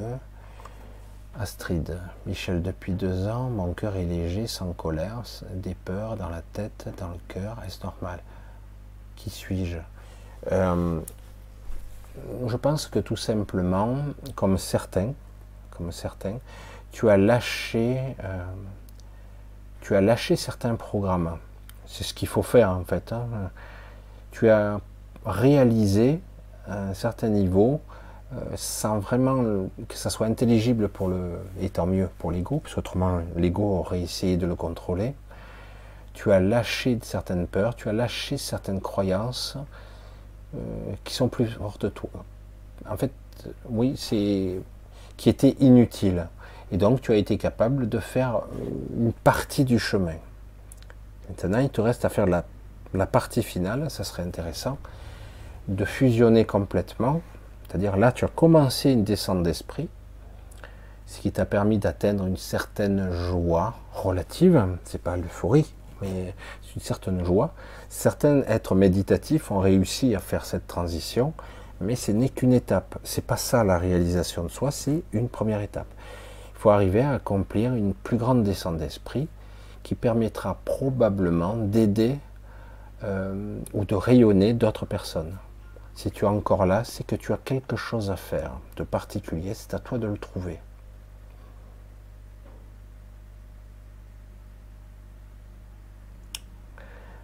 On continue. on va voir. non, non, j'ai rien. Je, viens de voir un truc. Voilà, le grand réveil, je, remonte, je, suis un petit peu à rebours dans les questions. Bonsoir Michel et merci de votre présence. Nous devons apprendre à être au point zéro. J'adore, euh, c'est bien, c'est bien, mais neutre, voilà, en mode même pas mal, j'apprends à être j'apprends à l'être depuis tes conseils. Donc c'est bien. Euh, le, comment je vais exprimer ça? Il y a encore une mise en forme contrôlée par l'ego là, dans le raisonnement. Il y a encore un truc à lâcher, un petit truc. Euh, être dans le point zéro. On dirait que le mental se discipline pour être dans un état particulier. Donc quelque part, il y a une sorte de prise de contrôle de l'ego. Si tu parvenais à, lâcher, je dois être dans le point zéro, machin, en fait, tu sais ce qu'il y a à faire. Il n'y a pas besoin d'être neutre. Il n'y a pas besoin de penser. C'est vrai que je radote quand je dis ça. Mais il reste, il y a un résidu là. C'est ça, hein. attention, hein. je ne fais pas dire ce que j'ai pas dit c'est ça. Mais il y a euh, encore une sorte de contrôle mental derrière. Je veux contrôler. Et donc, quelque part, c'est comment faire lâcher le contrôle à mon ego, complet, complètement, à 100%. Parce que là, il y a encore du contrôle. c'est ce que je voulais essayer de... Je sais pas, j'espère que je je le, dis bien. Parce que c'est de ça. Parce qu'autrement, c'est ça. Mais... Euh, c'est comme si quelque part, tu as très bien compris intellectuellement, mais il y a toujours le contrôle mental euh, derrière. Alors après, une fois que tu as compris, il faut lâcher. C'est comme je dis souvent, une fois que tu as appris une technique, tu l'oublies, tu la ressens, tu la vibres, tu la vis. Euh, c'est comme ça. Alors des fois, on n'y arrive pas, on n'y arrive pas, on n'y arrive pas, jusqu'au moment, ah, ça y est, je maîtrise, et je n'ai pas à réfléchir, je n'ai pas à penser. Voilà. C'est de ça qu'il s'agit.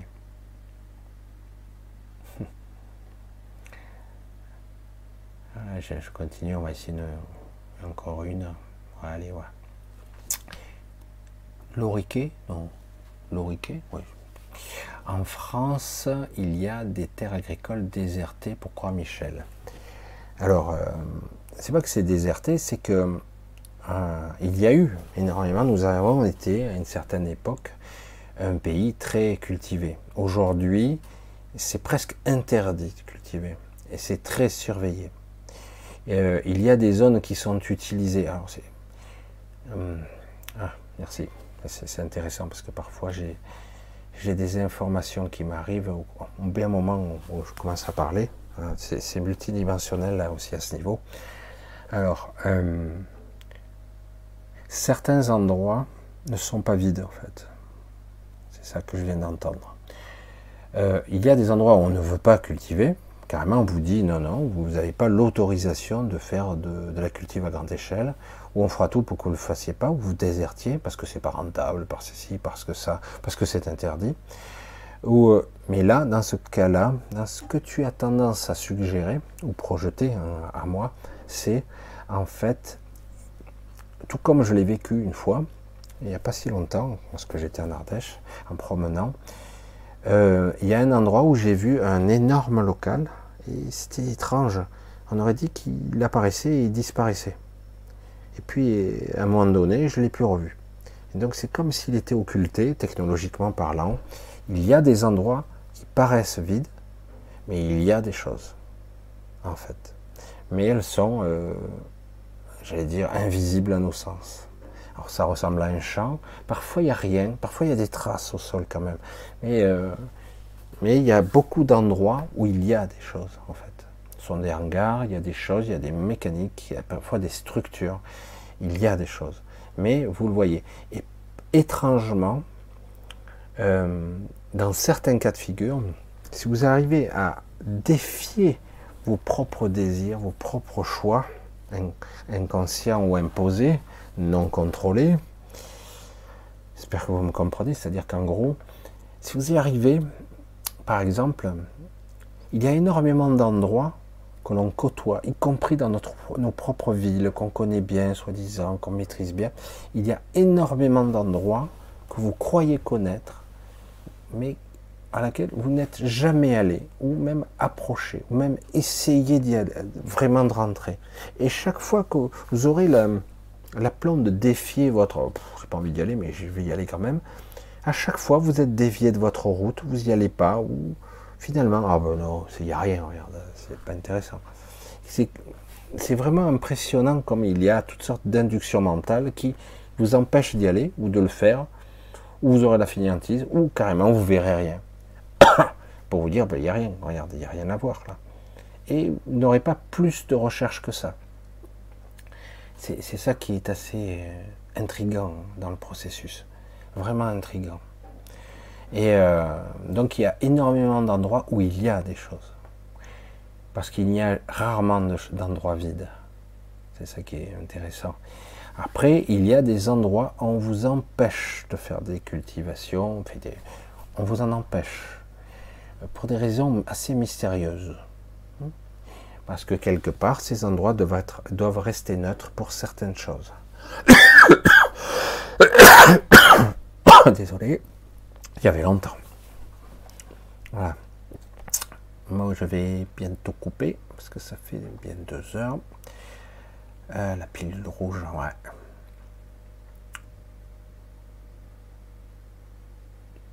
Hum, c'est autre chose. C'est autre chose, ça. On verra ça une autre fois. Et moi, je suis quoi en fait Qu'est-ce que je dis Qu'est-ce qu'elle dit Lynn Coucou Lynn.